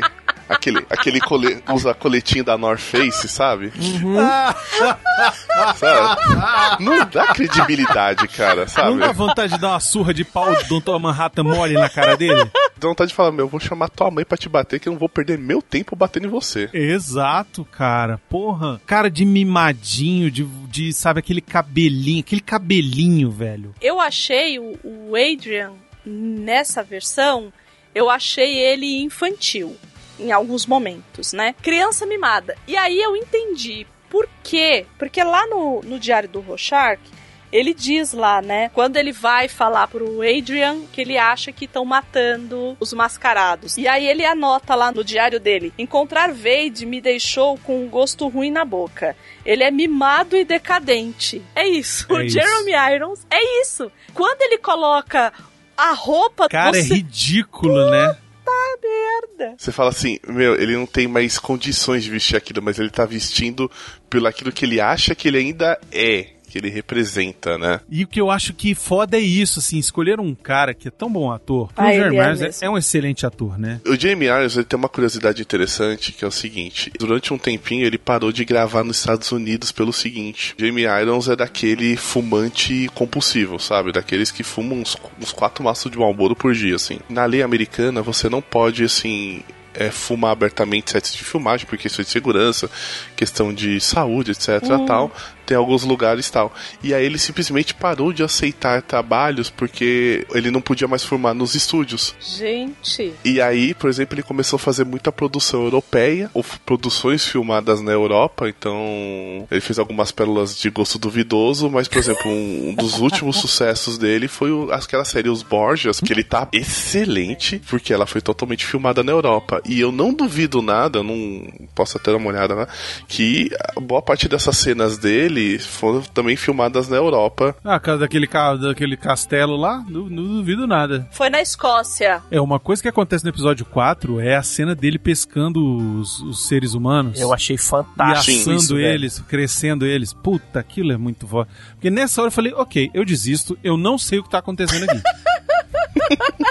eu falei, velho, eu, falei, eu desisto, eu não sei mais. Foda-se essa serra, tomar no seu cu. Alan Moore, Demi Lindelof, Dave Gibbons, foda-se. Nessa hora eu falei assim: tá bom, nego tá fumando maconha pra caralho. Chega por hoje. Aí eu acho que foi uma coisa legal da HBO, porque, óbvio, a HBO, a programação dela é toda desenvolvida para a TV, né? Mas talvez eu acho que isso ajudou num certo ponto a série, porque você viu o episódio e aí você tinha uma semana pra você digerir o episódio, se você quisesse rever, etc e tal. Eu fico imaginando assim, depois que eu vi a série, eu fico imaginando assim, meu, imagina só se fosse um Netflix da vida, uma Amazon, que lançasse todos os episódios. Cara, o que ia ter daquele povo que, sei lá, a série saiu meia-noite, às 5 horas da manhã já tinha gente no Twitter falando, lançando um vídeo, olha, tá aqui meu review de Watchmen, explicando o que eu entendi, explicando o final. Eu falo, fio, como assim? Teve site explicando o ótimo. Sempre tem. Eu fiquei tão brava, acho que eu até coloquei no Twitter. Falou assim: não, o que você precisa saber pra assistir a série? Aí eu peguei e coloquei, falei, gente, o que você precisa saber de Watchmen pra assistir o Watchmen é só ler o Watchmen. É simples assim. Se você quiser, você não precisa ver vídeo. É um caminho mais rápido. Então, então ou, ou é nerd ou não é, né? Então morra, né? Mas Uhum. é a, a- a cultura de hoje em dia. Ai. Vamos fazer o resumão, vamos ler as orelhas do livro e acabou. No quinto episódio, a história do origem do Looking Glass é revelada, né? Nossa senhora. Que é muito foda, E porque começa com uma cena absurda. puta que pariu, cara. A cena dele em Hoboken, né? Caralho, New velho. Jersey, e é quando cai o A Lula gigante. a Lula gigante pra matar Nova York. Aí você. Na hora que cai, vai, caralho, o final de Watchmen, velho. E o cara, porra, e, e, a, e a mulher lá e rouba a roupa do cara, e ele sobrevive Ele dentro de só uma sobrevive casa de tá espelhos. espelho, adolescente é adolescente até quando é cristão, né? Ah, é, mas esses são os Ah. piores. Esses são os piores. Quanto mais reprimido, pior é. E eu não esperava, sabe assim, eu não esperava. E um trauma, né? Que é a história que a Lori fala no carro lá do Pete, que ela fala assim: "Ah, você é órfã. Todo mascarado tem uma tragédia no final". Que é aí que ela pede pro Pete contar pra Angela, né, o que que aconteceu na vida dela e tal. E é de novo um trauma, porque que ele se tornou Looking Glass, né? O motivo dele usar a máscara e tal, não sei o que, é porque ele tem o terror de acontecer o negócio de novo e dessa vez ele não conseguir sobreviver. Não, pensa bem, todo mundo morreu. Você estava num quarto cheio de espelhos. Os espelhos me salvaram. É isso no final. E ele vira literalmente o estereótipo do americano paranoico. Porque ele tem o bunker dele, tem tudo, tem toda a verificação de segurança. Teve que trocar o sensor de não sei das quantas do bunker, do alarme do bunker, porque ele tá puto com isso. Não, e nessa hora é muito legal, porque ele liga pro cara e fala assim: tá dando problema isso aqui. Aí o cara fala assim: mas quantas vezes você testou? Senhor, isso aí é pra testar, tipo, no mínimo umas cinco vezes, assim, não é pra ficar testando toda hora pra ver se tá dando é, testar de certo. seis em seis meses só. É, Não, é meu, testo quantas vezes eu quiser. ele cronometra o tempo que ele vai conseguir chegar lá. É, é- é absurdo, assim, o nível de neurose. E ao mesmo tempo ele. Ele é ludibriado pelo maior item ludibriador de todos, a xereca. Ai, A mulher leva ele lá pro dentro do negócio. ai, eu vou ficar. Não, isso aí já passou, Becos. Eu já tô lá na frente, velho. E aí ele vira, É, ele recebe a mensagem lá que o Void deixou pro presidente. Sim, o videozinho lá da Lula. E aí ele fala, fui eu que fiz. Não existe isso de alienígena. E etc e tal. E o mundo do cara cai. Não, o que eu acho foda é que depois tem, tem um negócio lá do nostalgia, né? O negócio das pílulas. Uhum. sim, e sim. a Ângela é leva pra ele analisar e tal. E aí ele descobre que é nostalgia. E aí mais na frente a ele, ele faz uma armadilha pra devolver pra ela o, o frasco. E aí quando ela tá cercada, ela toma todo aquele negócio, né? E ele é atacado pela sétima cavalaria lá. É, a nostalgia que são as pílulas do avô dela, que ela pega lá no porta-luvas. E aí ela toma esse negócio e sofre uma overdose, né? E aí vai ser o flashback do. É o episódio 6, que é flashback em cima de flashback em cima É. de flashback. Ai, que é maravilhoso. Esse episódio, pra mim, ele é o Peraí, melhor. mas antes da gente falar desse episódio, a gente precisa falar É. de uma coisa que acontece no episódio 5, É. que é o Adrian lançando é, os corpos dos bichos e ele escreve Save Me. Save me D, com os corpos. Que, de novo, é um espelho com o contos do Cargueiro Negro, né? Total. Os corpos servirem pra você se salvar. Nessa hora aí a gente vê que ele que fez 50 milhões de gente pra, só pra matar, só pra jogar na catapulta pra escrever a mensagem. Não, nessa hora é que você fala assim, esse cara merece morrer muito, velho. Uhum. Então, naquele momento que teve, acho que há um, um episódio atrás, que ele mata todos os servos. É, num Sim. episódio atrás. Gente, quando eu vi aquilo, eu falei assim. É, já deu pra esse sujeito. A coisa já começa a bizarra na parte que ele tá lá pescando os bebês. E a própria arrogância dele de ele lidar com todos eles e o desprezo. E o desprezo não só no sentido de descartar os servos dele, mas em realmente se comunicar com eles, assim. Então você fala, meu, ele tá nem aí Não, e pra pra diversão. qualquer forma de vida. Pra diversão É. dele. Que tem o episódio lá do relojoeiro da peça. Que Isso. ele queima o cara dentro lá e a gente tá. Aí o outro surge e é a mesma cara, né? Aí você Aí fala a gente assim. acha que foi mágica, né? É, mágica, né? Aí eu, eu falo, não, quando você vê, não, é tudo clone. Ali que deu. Quando eu olhei, falei, não. Esse cara merece morrer de uma forma muito cruel.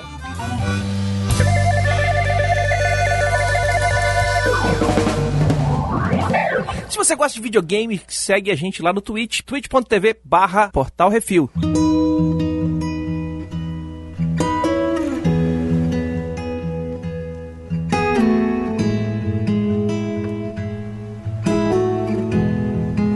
Chegamos ao sexto episódio, onde a Angela vive a jornada do seu avô. E a gente vê ele se tornando policial, negócio da cor, que não é algo bem visto na corporação, porque o nego fala, ó, cuidado lá com o grupo supremacista Ciclope. O pai do chefe Judge fazia parte desse grupo. Ele vira o justiceiro encapuzado. E aí é super-homem, né? É o menininho que vê o seu mundo queimar, é colocado numa caixinha, é levado pra fora. Então, assim, toda a construção do Justiceiro Encapuzado é de Superman. E ele entra lá no Minuteman, Capitão Metrópole. Teve aquela cena, a cena da série dele comendo Capitão Metrópole, velho. Eu fiquei de cara, Sim. falei, caralho, brother. Que agressivo, velho. Precisava disso não, velho. Na minha cara. É, aí depois mostra de novo que rolou mesmo. Mas no, no Sob o Capuz lá, tem uma, assim, uma Sim, tem. insinuação. Pois é. Inclusive, o Dr. Manhattan... Mas era só situação, Então. André. Mas Eu não precisava ver o cara todo levando no cu. o comediante, quando ele tenta, a primeira vez que ele tenta estuprar a Lori, a Lori não, a mãe dela, né, a Sally, é ele que bate no, no comediante e tira ele, né? Aí ele vira Isso, e pro. o comediante fala, fala pro Justiceiro Capuzado, é disso que você gosta, né? De bater nos caras. É. e aí ele para, É. tipo. Ele, ah, eu sei quem você é. Seu pervertido. Sua louca.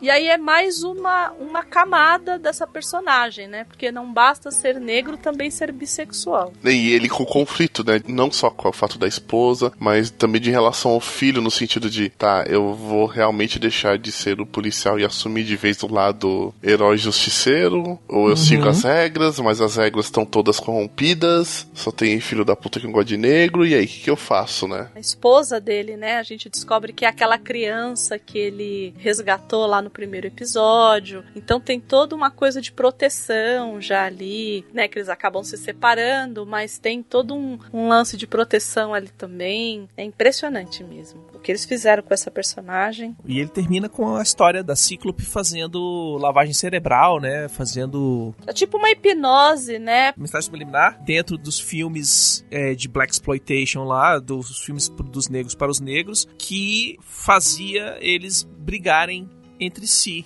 criava um, um- um conflito interno entre os negros e falando, ó, você não vai fazer nada com os brancos, hein?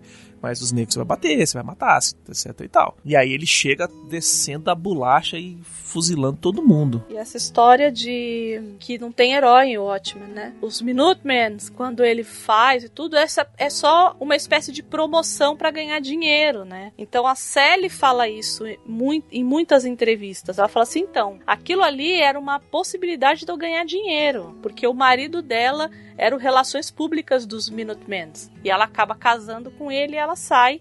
E ele também se desvincula e aí acaba os Minutemen. Mas a gente percebe que o Will, ele tá naquilo pra realmente fazer uma diferença. E ele tenta falar, ele liga pro Capitão Metrópole e fala assim: olha, os caras estão aqui, tá acontecendo isso. Vocês não querem. E aí ele o Capitão Metrópole só chama ele pra fazer outras coisas. Ah, não.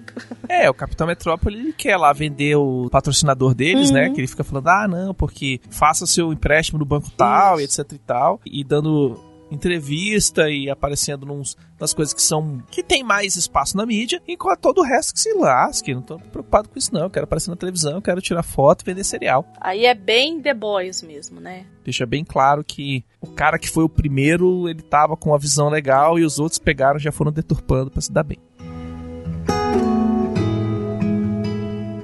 Episódio 7. A Angela tá sendo cuidada lá pela Lady Trio. Tratamento lá pra se livrar das memórias. Aí tem o negócio do elefante depois, que a gente descobre tinha um elefante lá. É muito louco aquele negócio. Tá fazendo uma lavagem do, do From Hell É, lá, negócio pois é. doido. Eles falam que é tipo uma hemodiálise, É a né? memodiálise. É, passando por um ser vivo do outro lado que ela achou que era o avô. quem tá cuidando de todo o processo é a filha da Leitrio, que depois a gente descobre que de filha não tem nada, né? Que ela é o clone da avó. Pra deixar bem claro, a mãe dela, ela era uma faxineira do Vade que descobriu que o bicho se masturbava e guardava as ejaculações em uma geladeira atrás de um, de um Que retrato. doença. É muito louco, atrás né, de um velho? retrato de, de, de Do Alexandre Alexandre. Grande. E ela pegou a, a, a, a senha, foi lá, pegou um negócio e se injetou com. se auto-inseminou e foi embora. E criou, criou a filha super inteligente. Isso. E o Void, quando descobre isso, fica puto da vida que fala que ela roubou a inteligência dele. E que não sei o que. Eu falei, caralho, velho, é muito prepotente. É muito filho da puta. A própria personagem da, da Lady Trio, ela, ela é totalmente prepotente igual a ele. Uhum. Literalmente a, a mãe só serviu pra dar, dar aparência, porque o resto é totalmente ele. Nesse episódio a gente vê a origem lá da Sister Nine, né? A Angela começa a lembrar da infância, a morte dos pais, não sei o quê. Ao mesmo tempo, o Pete vai até a casa do Looking Glass lá, descobre os corpos do, da, da 7K, mas não, o cara sumiu, o Wade sumiu. A Laurie Blake, ela vai presa quando vai confrontar lá a viúva do cara, confessa que era da 7K mesmo, e aí ela descobre que o senador lá faz parte dos supremacistas brancos e tem a melhor frase da série. É. É, extremamente difícil ser um homem branco nos Estados Unidos hoje, então eu pensei que poderia me tornar um homem azul. É isso, a gente Eu não tá vou falar nada, eu vou ficar quieto aqui no meu canto. Senão vai dar treta. É, rapaz, é isso aí, extremamente difícil ser um homem branco. É aquela história que a gente falou dessa coisa do racismo, e aí a gente pode colocar pra N coisas, que é essa coisa das pessoas não entenderem seus privilégios, né? E É, achar que os seus privilégios são direitos. E quando perde o privilégio, você acha injustiçado Isso. ainda, né? Esse cara, ele é a epítome disso. uhum. Ele é isso. Ele é o cara que acha que o que ele tá perdendo é direito e não privilégio. É o cara que vê a conquista da igualdade como uma É. perda de direitos dele, quando É na isso. verdade não é. Nesse episódio a gente ainda descobre que a Lady Triol fala pra Angela que a sétima cavalaria sabe que o Dr. Manhattan não tá vivendo em porra de Marte, que tá em Tulsa. Angela foge, encontra o marido e a gente descobre que o marido é o Dr. Manhattan. A marteladas. Eu achei foda. Ela dá uma martelada no cara, o cara desacorda, depois ela vira o martelo. Aí eu falei, ai. Só ela pode ser a, a mulher de um deus porque ela é uma freira, né? É a Sister Knight. É, pois velho, é. não tinha pensado nisso. Exatamente. É. Minha cabeça tá explodindo. E aquele anel que depois a gente vai descobrir como é que ele conseguiu, né? Uhum. Ele- o formato dele é. Aí, de novo, é pessoa que leu 250 mil vezes, tá? O quadrinho. Tem um momento que ele dá os brincos pra primeira mulher dele. É o mesmo formato dos brincos. Uma informação inútil, só pra saber que o pessoal de arte leu os quadrinhos, né? Pelo menos alguém leu, né?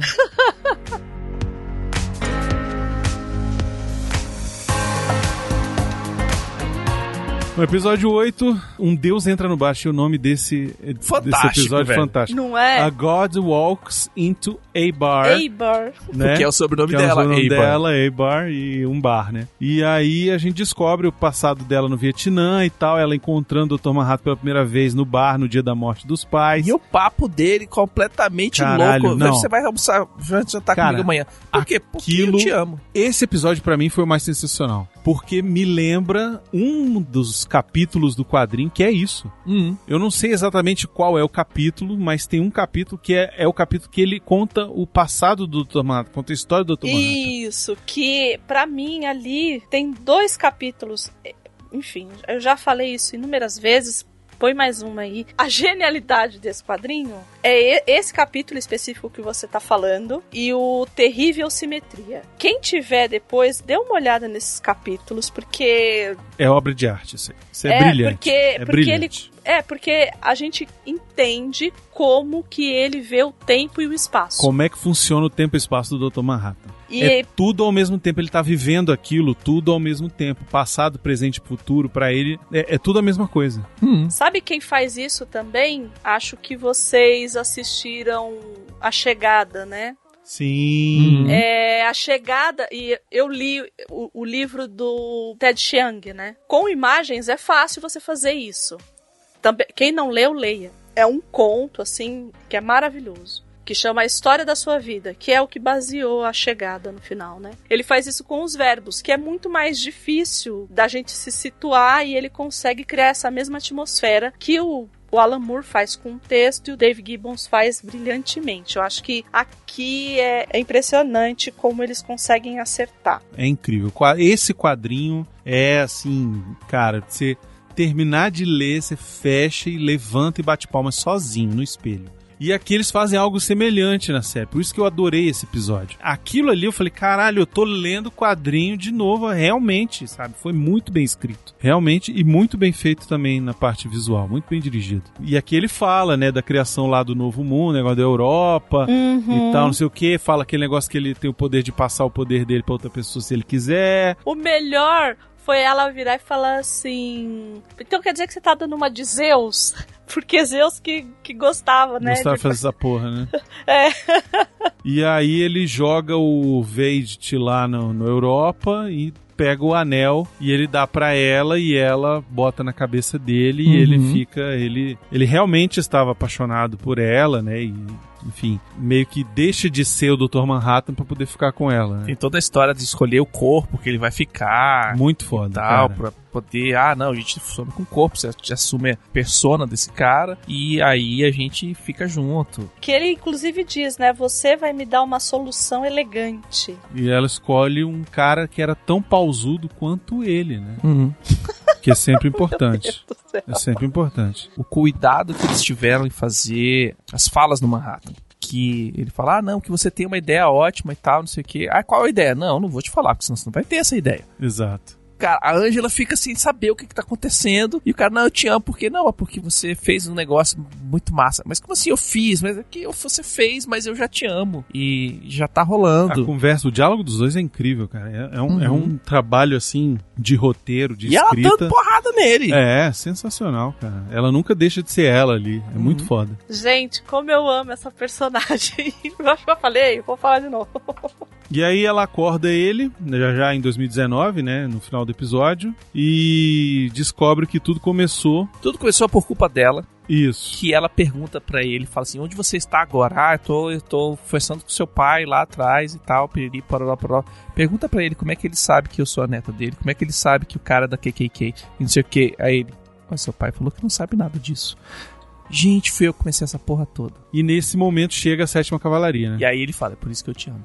Exato. Puta merda. Ai, Essa Varja é foda demais, cara. Ah, se fuder, Vai se velho. fuder. Por que, Cristiano? Porque você vai tentar me defender. Esse episódio gerou uma certa revolta na internet. Por quê? Porque o, porque o Dr. Manhattan é negro? Exatamente. Stormtrooper não pode Foi. ser preto? É, não só porque o Dr. Manhattan era negro, mas porque, como assim o Dr. Manhattan se deixou capturar pela sétima cavalaria lá, ser teletransportado? mas a Andrea tem a resposta. Vai lá, André. Olha aí. Opa! A gente viu esse episódio, não é mesmo? E aí eu, eu falei, Bruno, pelo amor de Deus, você tá assistindo? E aí ele falou, não. Eu falei, então assiste! Porque eu precisava falar a respeito. E aí, Uma pergunta que o Brunão me fez foi: será que o Dr. Manhattan se deixou capturar, se deixou, enfim, vai acontecer outras coisas aí pra frente? E aí, eu fui buscar lá nos quadrinhos, e aí quando a Lori vai com ele pra Marte, nos quadrinhos acontece, ele vai pra TV e ele é confrontado com, com algumas pessoas porque falaram que todas as pessoas que conviveram com ele acabaram tendo câncer. E é aí que ele decide ir pra Marte. Ele fala: quem me viu mentir, eu vou pra Marte. Ele vai conversar com a Lori, ele,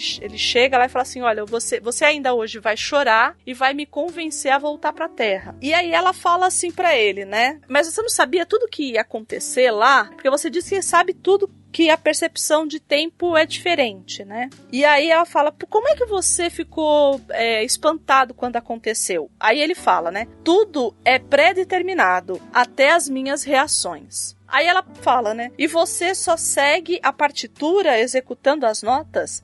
É isso. É o ser mais poderoso do universo e não passa de uma marionete seguindo o script. Aí ele pega e fala pra ela: Nós todos somos marionetes, Lori. A diferença é que eu enxergo as minhas cordas. Esse é Então ele sabe. foda demais, velho. Só que ele Tomar não, no seu cu, Alan Moore. Puta que pariu, velho. Alan ele não é tem doido, o que velho. fazer. Ele sabe que vai acontecer, mas ele Exato. não tem o que fazer. Pois é. Aí vieram os especialistas da internet dizer Hum. que era impossível, que era a pior decisão que tinham feito, que como assim ele vira de costas pra tomar um tiro daquele, não sei o que. Ele começa o episódio falando assim: hoje é o dia que eu vou morrer. Exato, velho. Ele já sabe. Isso. Ele já sabe. Já sabe. Não é que assim, ah, porque eu consigo evitar. Não, não é que ele consegue evitar. Ele sabe que ele vai morrer porque é inevitável. Porque ele já viu o que vai acontecer.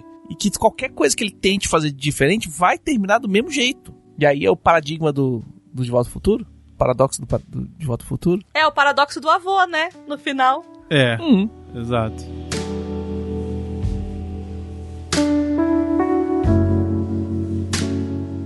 E o último episódio, episódio 9. Veja como eles voam. E aí é flashback, né, velho? Aí é o Veit fazendo vídeo lá, a funcionária roubando lá o esperma, o Adrian visitando a, recebendo a visita da filha. Ela quer, né, um investimento de 42 milhões para poder matar o Dr. Manhattan e salvar o mundo. E aí em 2019 ele sendo resgatado por uma nave e transformado em estátua de ouro, velho. Que aparece lá no primeiro, Puta segundo episódio. Que pariu, cara. Que a mulher olha, ah, ele tá. Mas ele tá meio velho, por que, que você fez ele velho assim? Aí você fala, filha da puta, o cara tá aí há tanto tempo já, a mulher tá esperando pra descongelar o momento certo. Também. É o pai desse eu muito botava na geladeira também. foda, cara. Essa parte eu fiquei assim, caralho, o nego pensou até nisso, A cara. todos os nós atadinhos, velho. Dr. Manhattan preso lá na, na, na jaula, né? Ai, gente, que dó. A Angela consegue chegar onde tá o Dr. Manhattan e a. Essa hora é demais. Que a Angela fala assim, que, que eu... A Blake tá lá sentada, né, amarrada, porque Isso. coloca ela pra ver, né? Uhum. Aí a Angela fala assim, a gente... Eibar? Aí ela, o que, que você tá fazendo aqui? Ela, estou sendo sequestrada.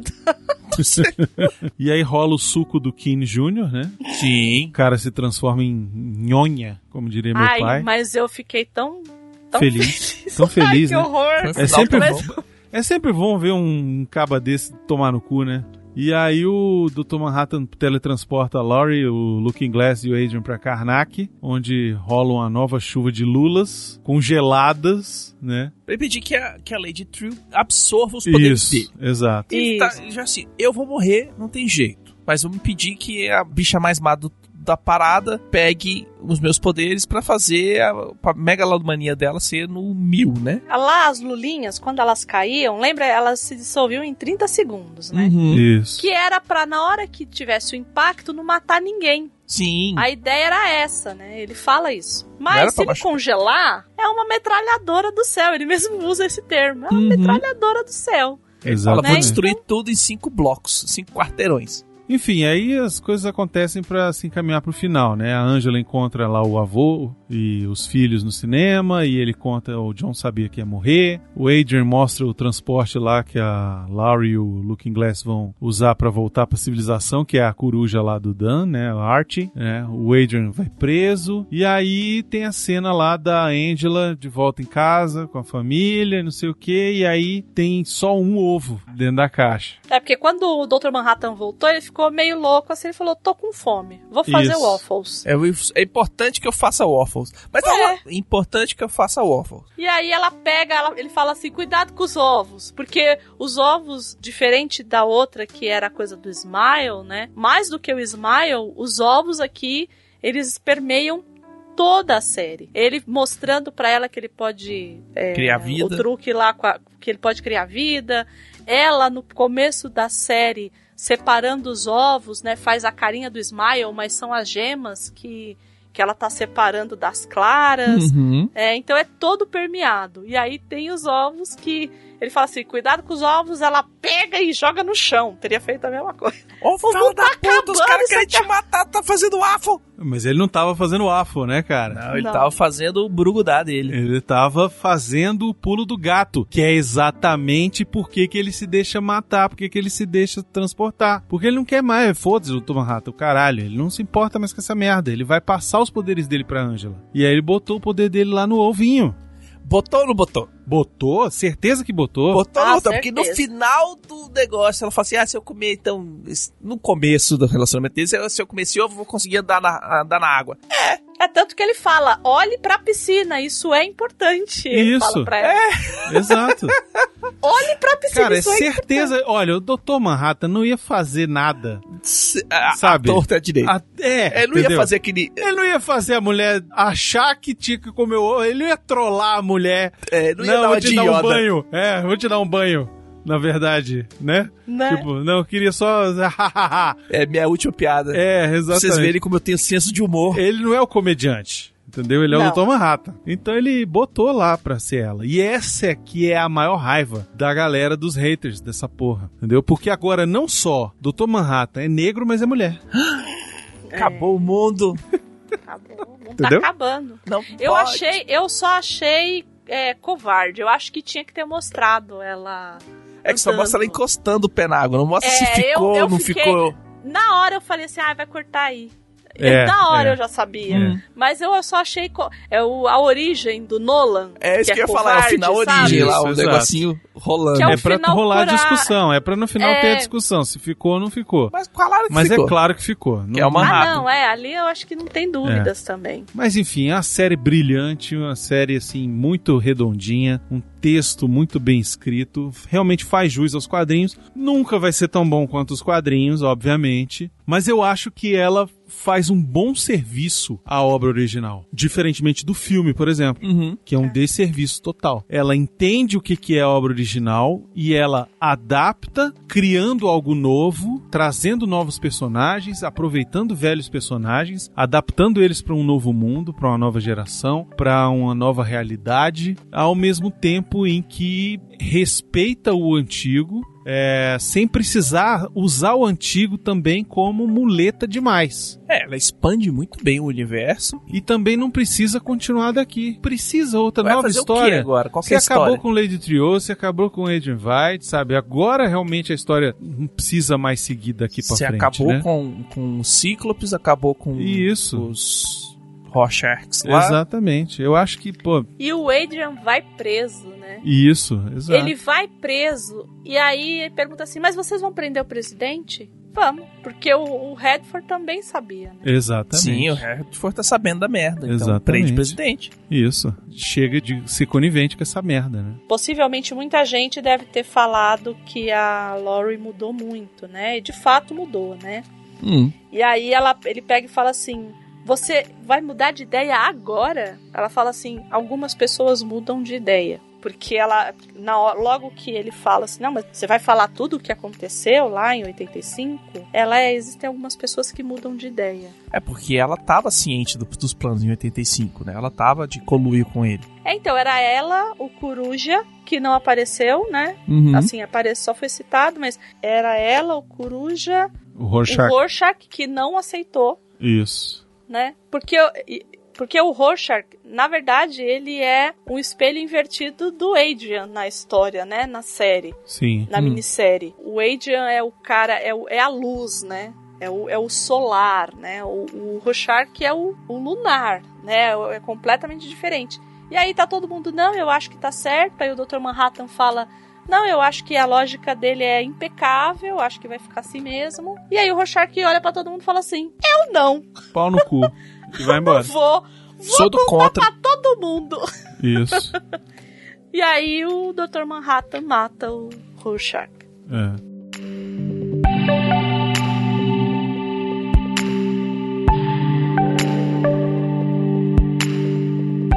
Cara, Uma série fantástica. isso, se você é maluco o suficiente pra estar aqui e não ter visto, Assista agora. assista agora, sério. Volta lá e vai assistir agora tudinho, porque é realmente um trabalho brilhante de roteiro, de direção, de Uhum. atuação, é tudo muito bem de feito. produção, porque as produção. fantasias, as Tudo, roupas, tudo os- incrível. o- o- o- as coisas dos anos 90, dos anos 80. assim. Tudo muito incrível. Uhum. A única coisa que eu queria perguntar pros Itos, né, que ele não tinha lido os quadrinhos. Eu, é, Hum. quando cheguei com essa, co- com, com essa história toda, né, falei pro, pro Bruno, falei, ó, eu não consigo avaliar, porque pra mim já tá tão entranhado pra mim, eu não consigo avaliar se uma pessoa que não lê os quadrinhos lê, assiste a série de boa. E é que você já tinha visto o filme, né? É, eu vi o filme, mas eu vi o filme, sei lá, uma vez, talvez duas, e no ano que lançou. Foi isso. Gostei, assim, eu tinha, eu tinha gostado muito do, do personagem do Rorschach, por ele ser anti-herói, porque eu tenho afinidades por anti-heróis, mas não conhecia todo esse outro lado dele ser o cara é, é, é, é, racista, etc e tal. E pra mim, assim, ok, sabe? Tipo, agora, no fim do programa, sabendo de toda a história do Rorschach e tal, não sei o que, faz todo sentido sendo os caras usarem as máscaras do Rorschach.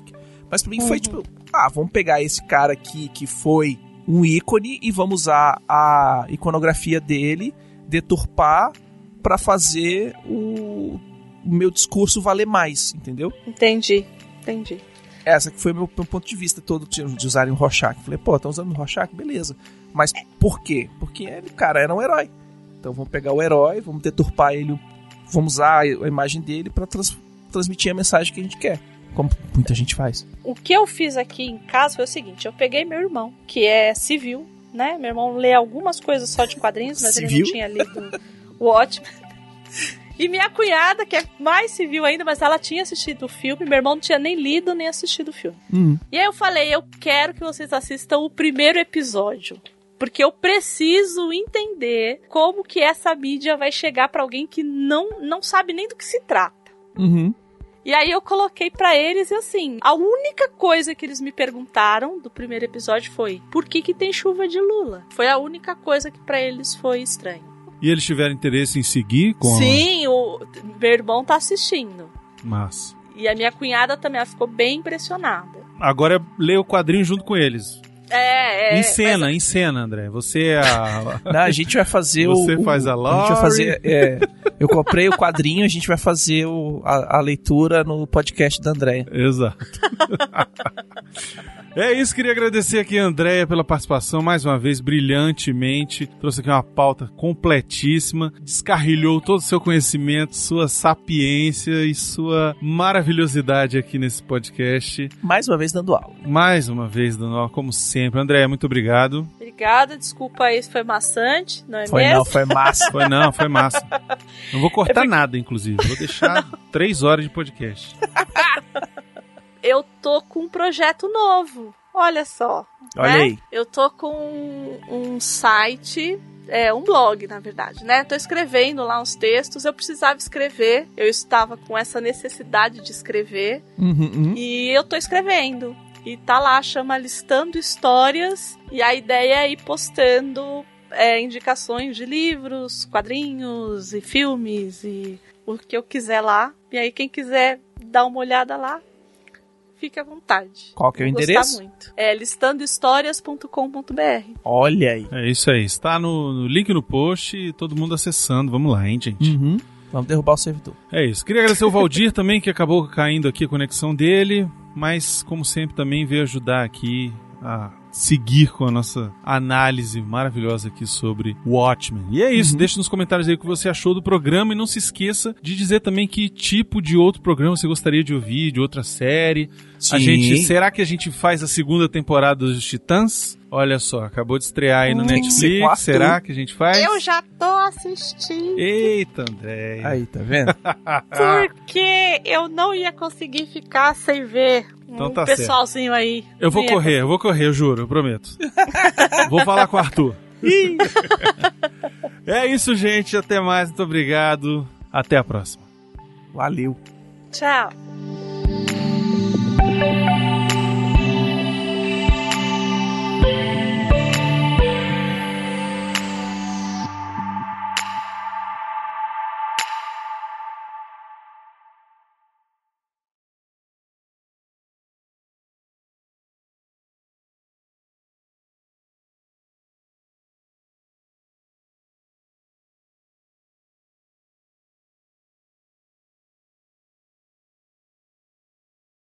Eu não vou falar porque você vai botar minha frase se eu falar isso.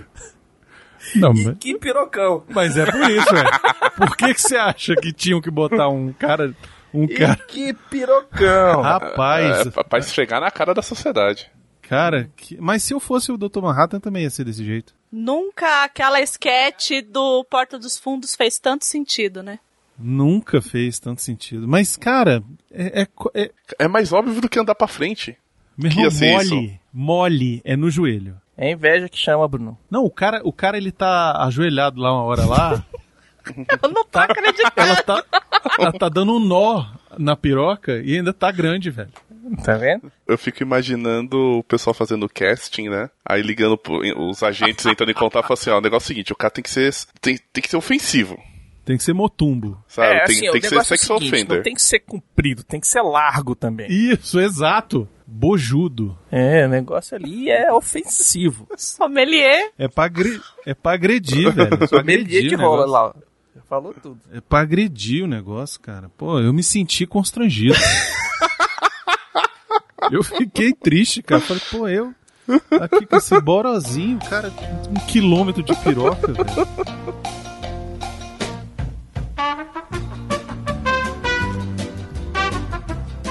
Eu tinha um colega de faculdade que ele falava que quando o cara era, era bonitão, ele não falava que o cara era bonitão, falava que o cara era pintoso. Cara, nunca tanto esse adjetivo fez sentido. É, no caso, pintudo, né? Mas tudo bem. Bom, vamos lá então. Estou meio depressivo por conta desse papo. Mas vamos lá. Sim, estamos de volta. Não, faz direito.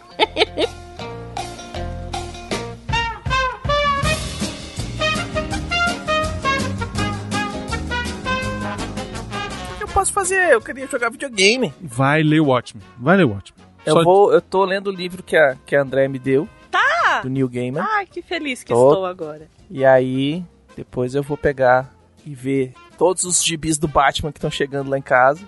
Compra o Watchmen e lê. E aí depois eu vou comprar o Watchmen. Não, o Watchmen é mais rápido que os Porque eu livros quero tipo comprar o Batman. Watchmen, quero comprar Sandman, quero comprar. Como É, assim você não leu Sandman? Gente, Quem chamou esse cara? É, pois é, né?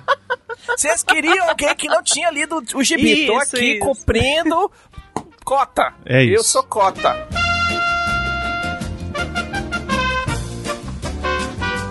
André, Rapidão, André. Lá vem. André Beconcitos. vamos rasgar cedo. Não, não, não, não, não vou rasgar seda, não. Ah. Eu só vou falar uma coisa. Só vou perguntar pra ela, deixa ela falar. Hum.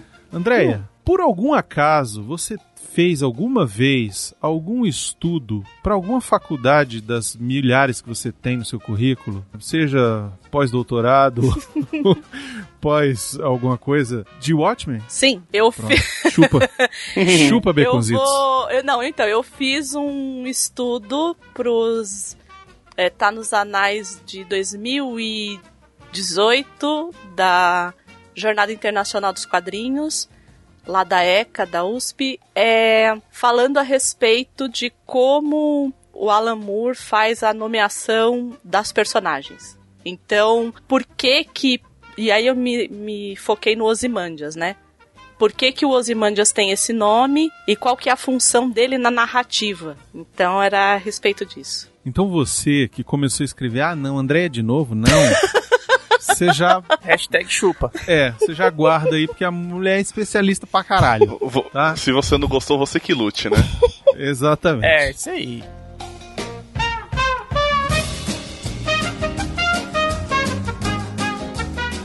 Muito bem, e aí agora chegamos finalmente à série. Isso. Ah, só pra complementar, que a gente falou muito do Moore, né? E que o Moore não gosta, e que o Moore, enfim. Mas o cara que fez a arte da, dos quadrinhos, o pobre coitado que recebia 140 páginas para fazer 30 dos roteiros do Alan Moore, o Dave Gibbons. Porque, famoso te vira, meu filho. Né? Porque dizem que os roteiros do Alan Moore eram, assim, extremamente prolíficos, né? Assim, tinha muito detalhe. Cheio de detalhes. Isso. E ele que tinha que dar conta disso aí sem querer ser redundante, tinha um detalhe. Eles eram cheios de detalhes e de uma maneira que não dava liberdade para o desenhista incluir, des, é, montar o, o, digamos assim, a cena com os detalhes que ele achava pertinente. Não, era aquilo ali, filho. Até a é. gota do copo d'água daquele jeito. Isso, isso. Não, mas ele até conseguiu. Ele até conseguiu colocar algumas coisas. A ideia do Smile, por exemplo, é dele. Hum, aí, tá vendo? Então. É, o Smile icônico que todo mundo conhece mesmo sem saber o que é o Watchmen. É, a ideia, a ideia é. do Smile veio dele, né? Ele participa, ele é um dos produtores executivos da série, né? Então ele. Sim. E ele vai, né? Tanto que o, o Moore ele não recebe nada, né? Nenhum direito pela série. Então ele fala assim: não, paga pro Dave Gibbons e tá tudo certo. Acho justo, né? Porque digamos que é um adicional de salubridade, né? Porque pra aguentar o Moore não devia ser fácil, não.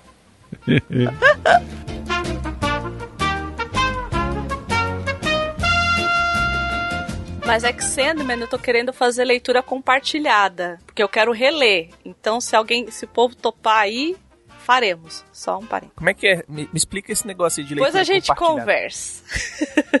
Como é que funciona esse negócio aí? Você combina assim, vamos ler o capítulo tal e tal e depois isso, discutir. É, é isso, isso.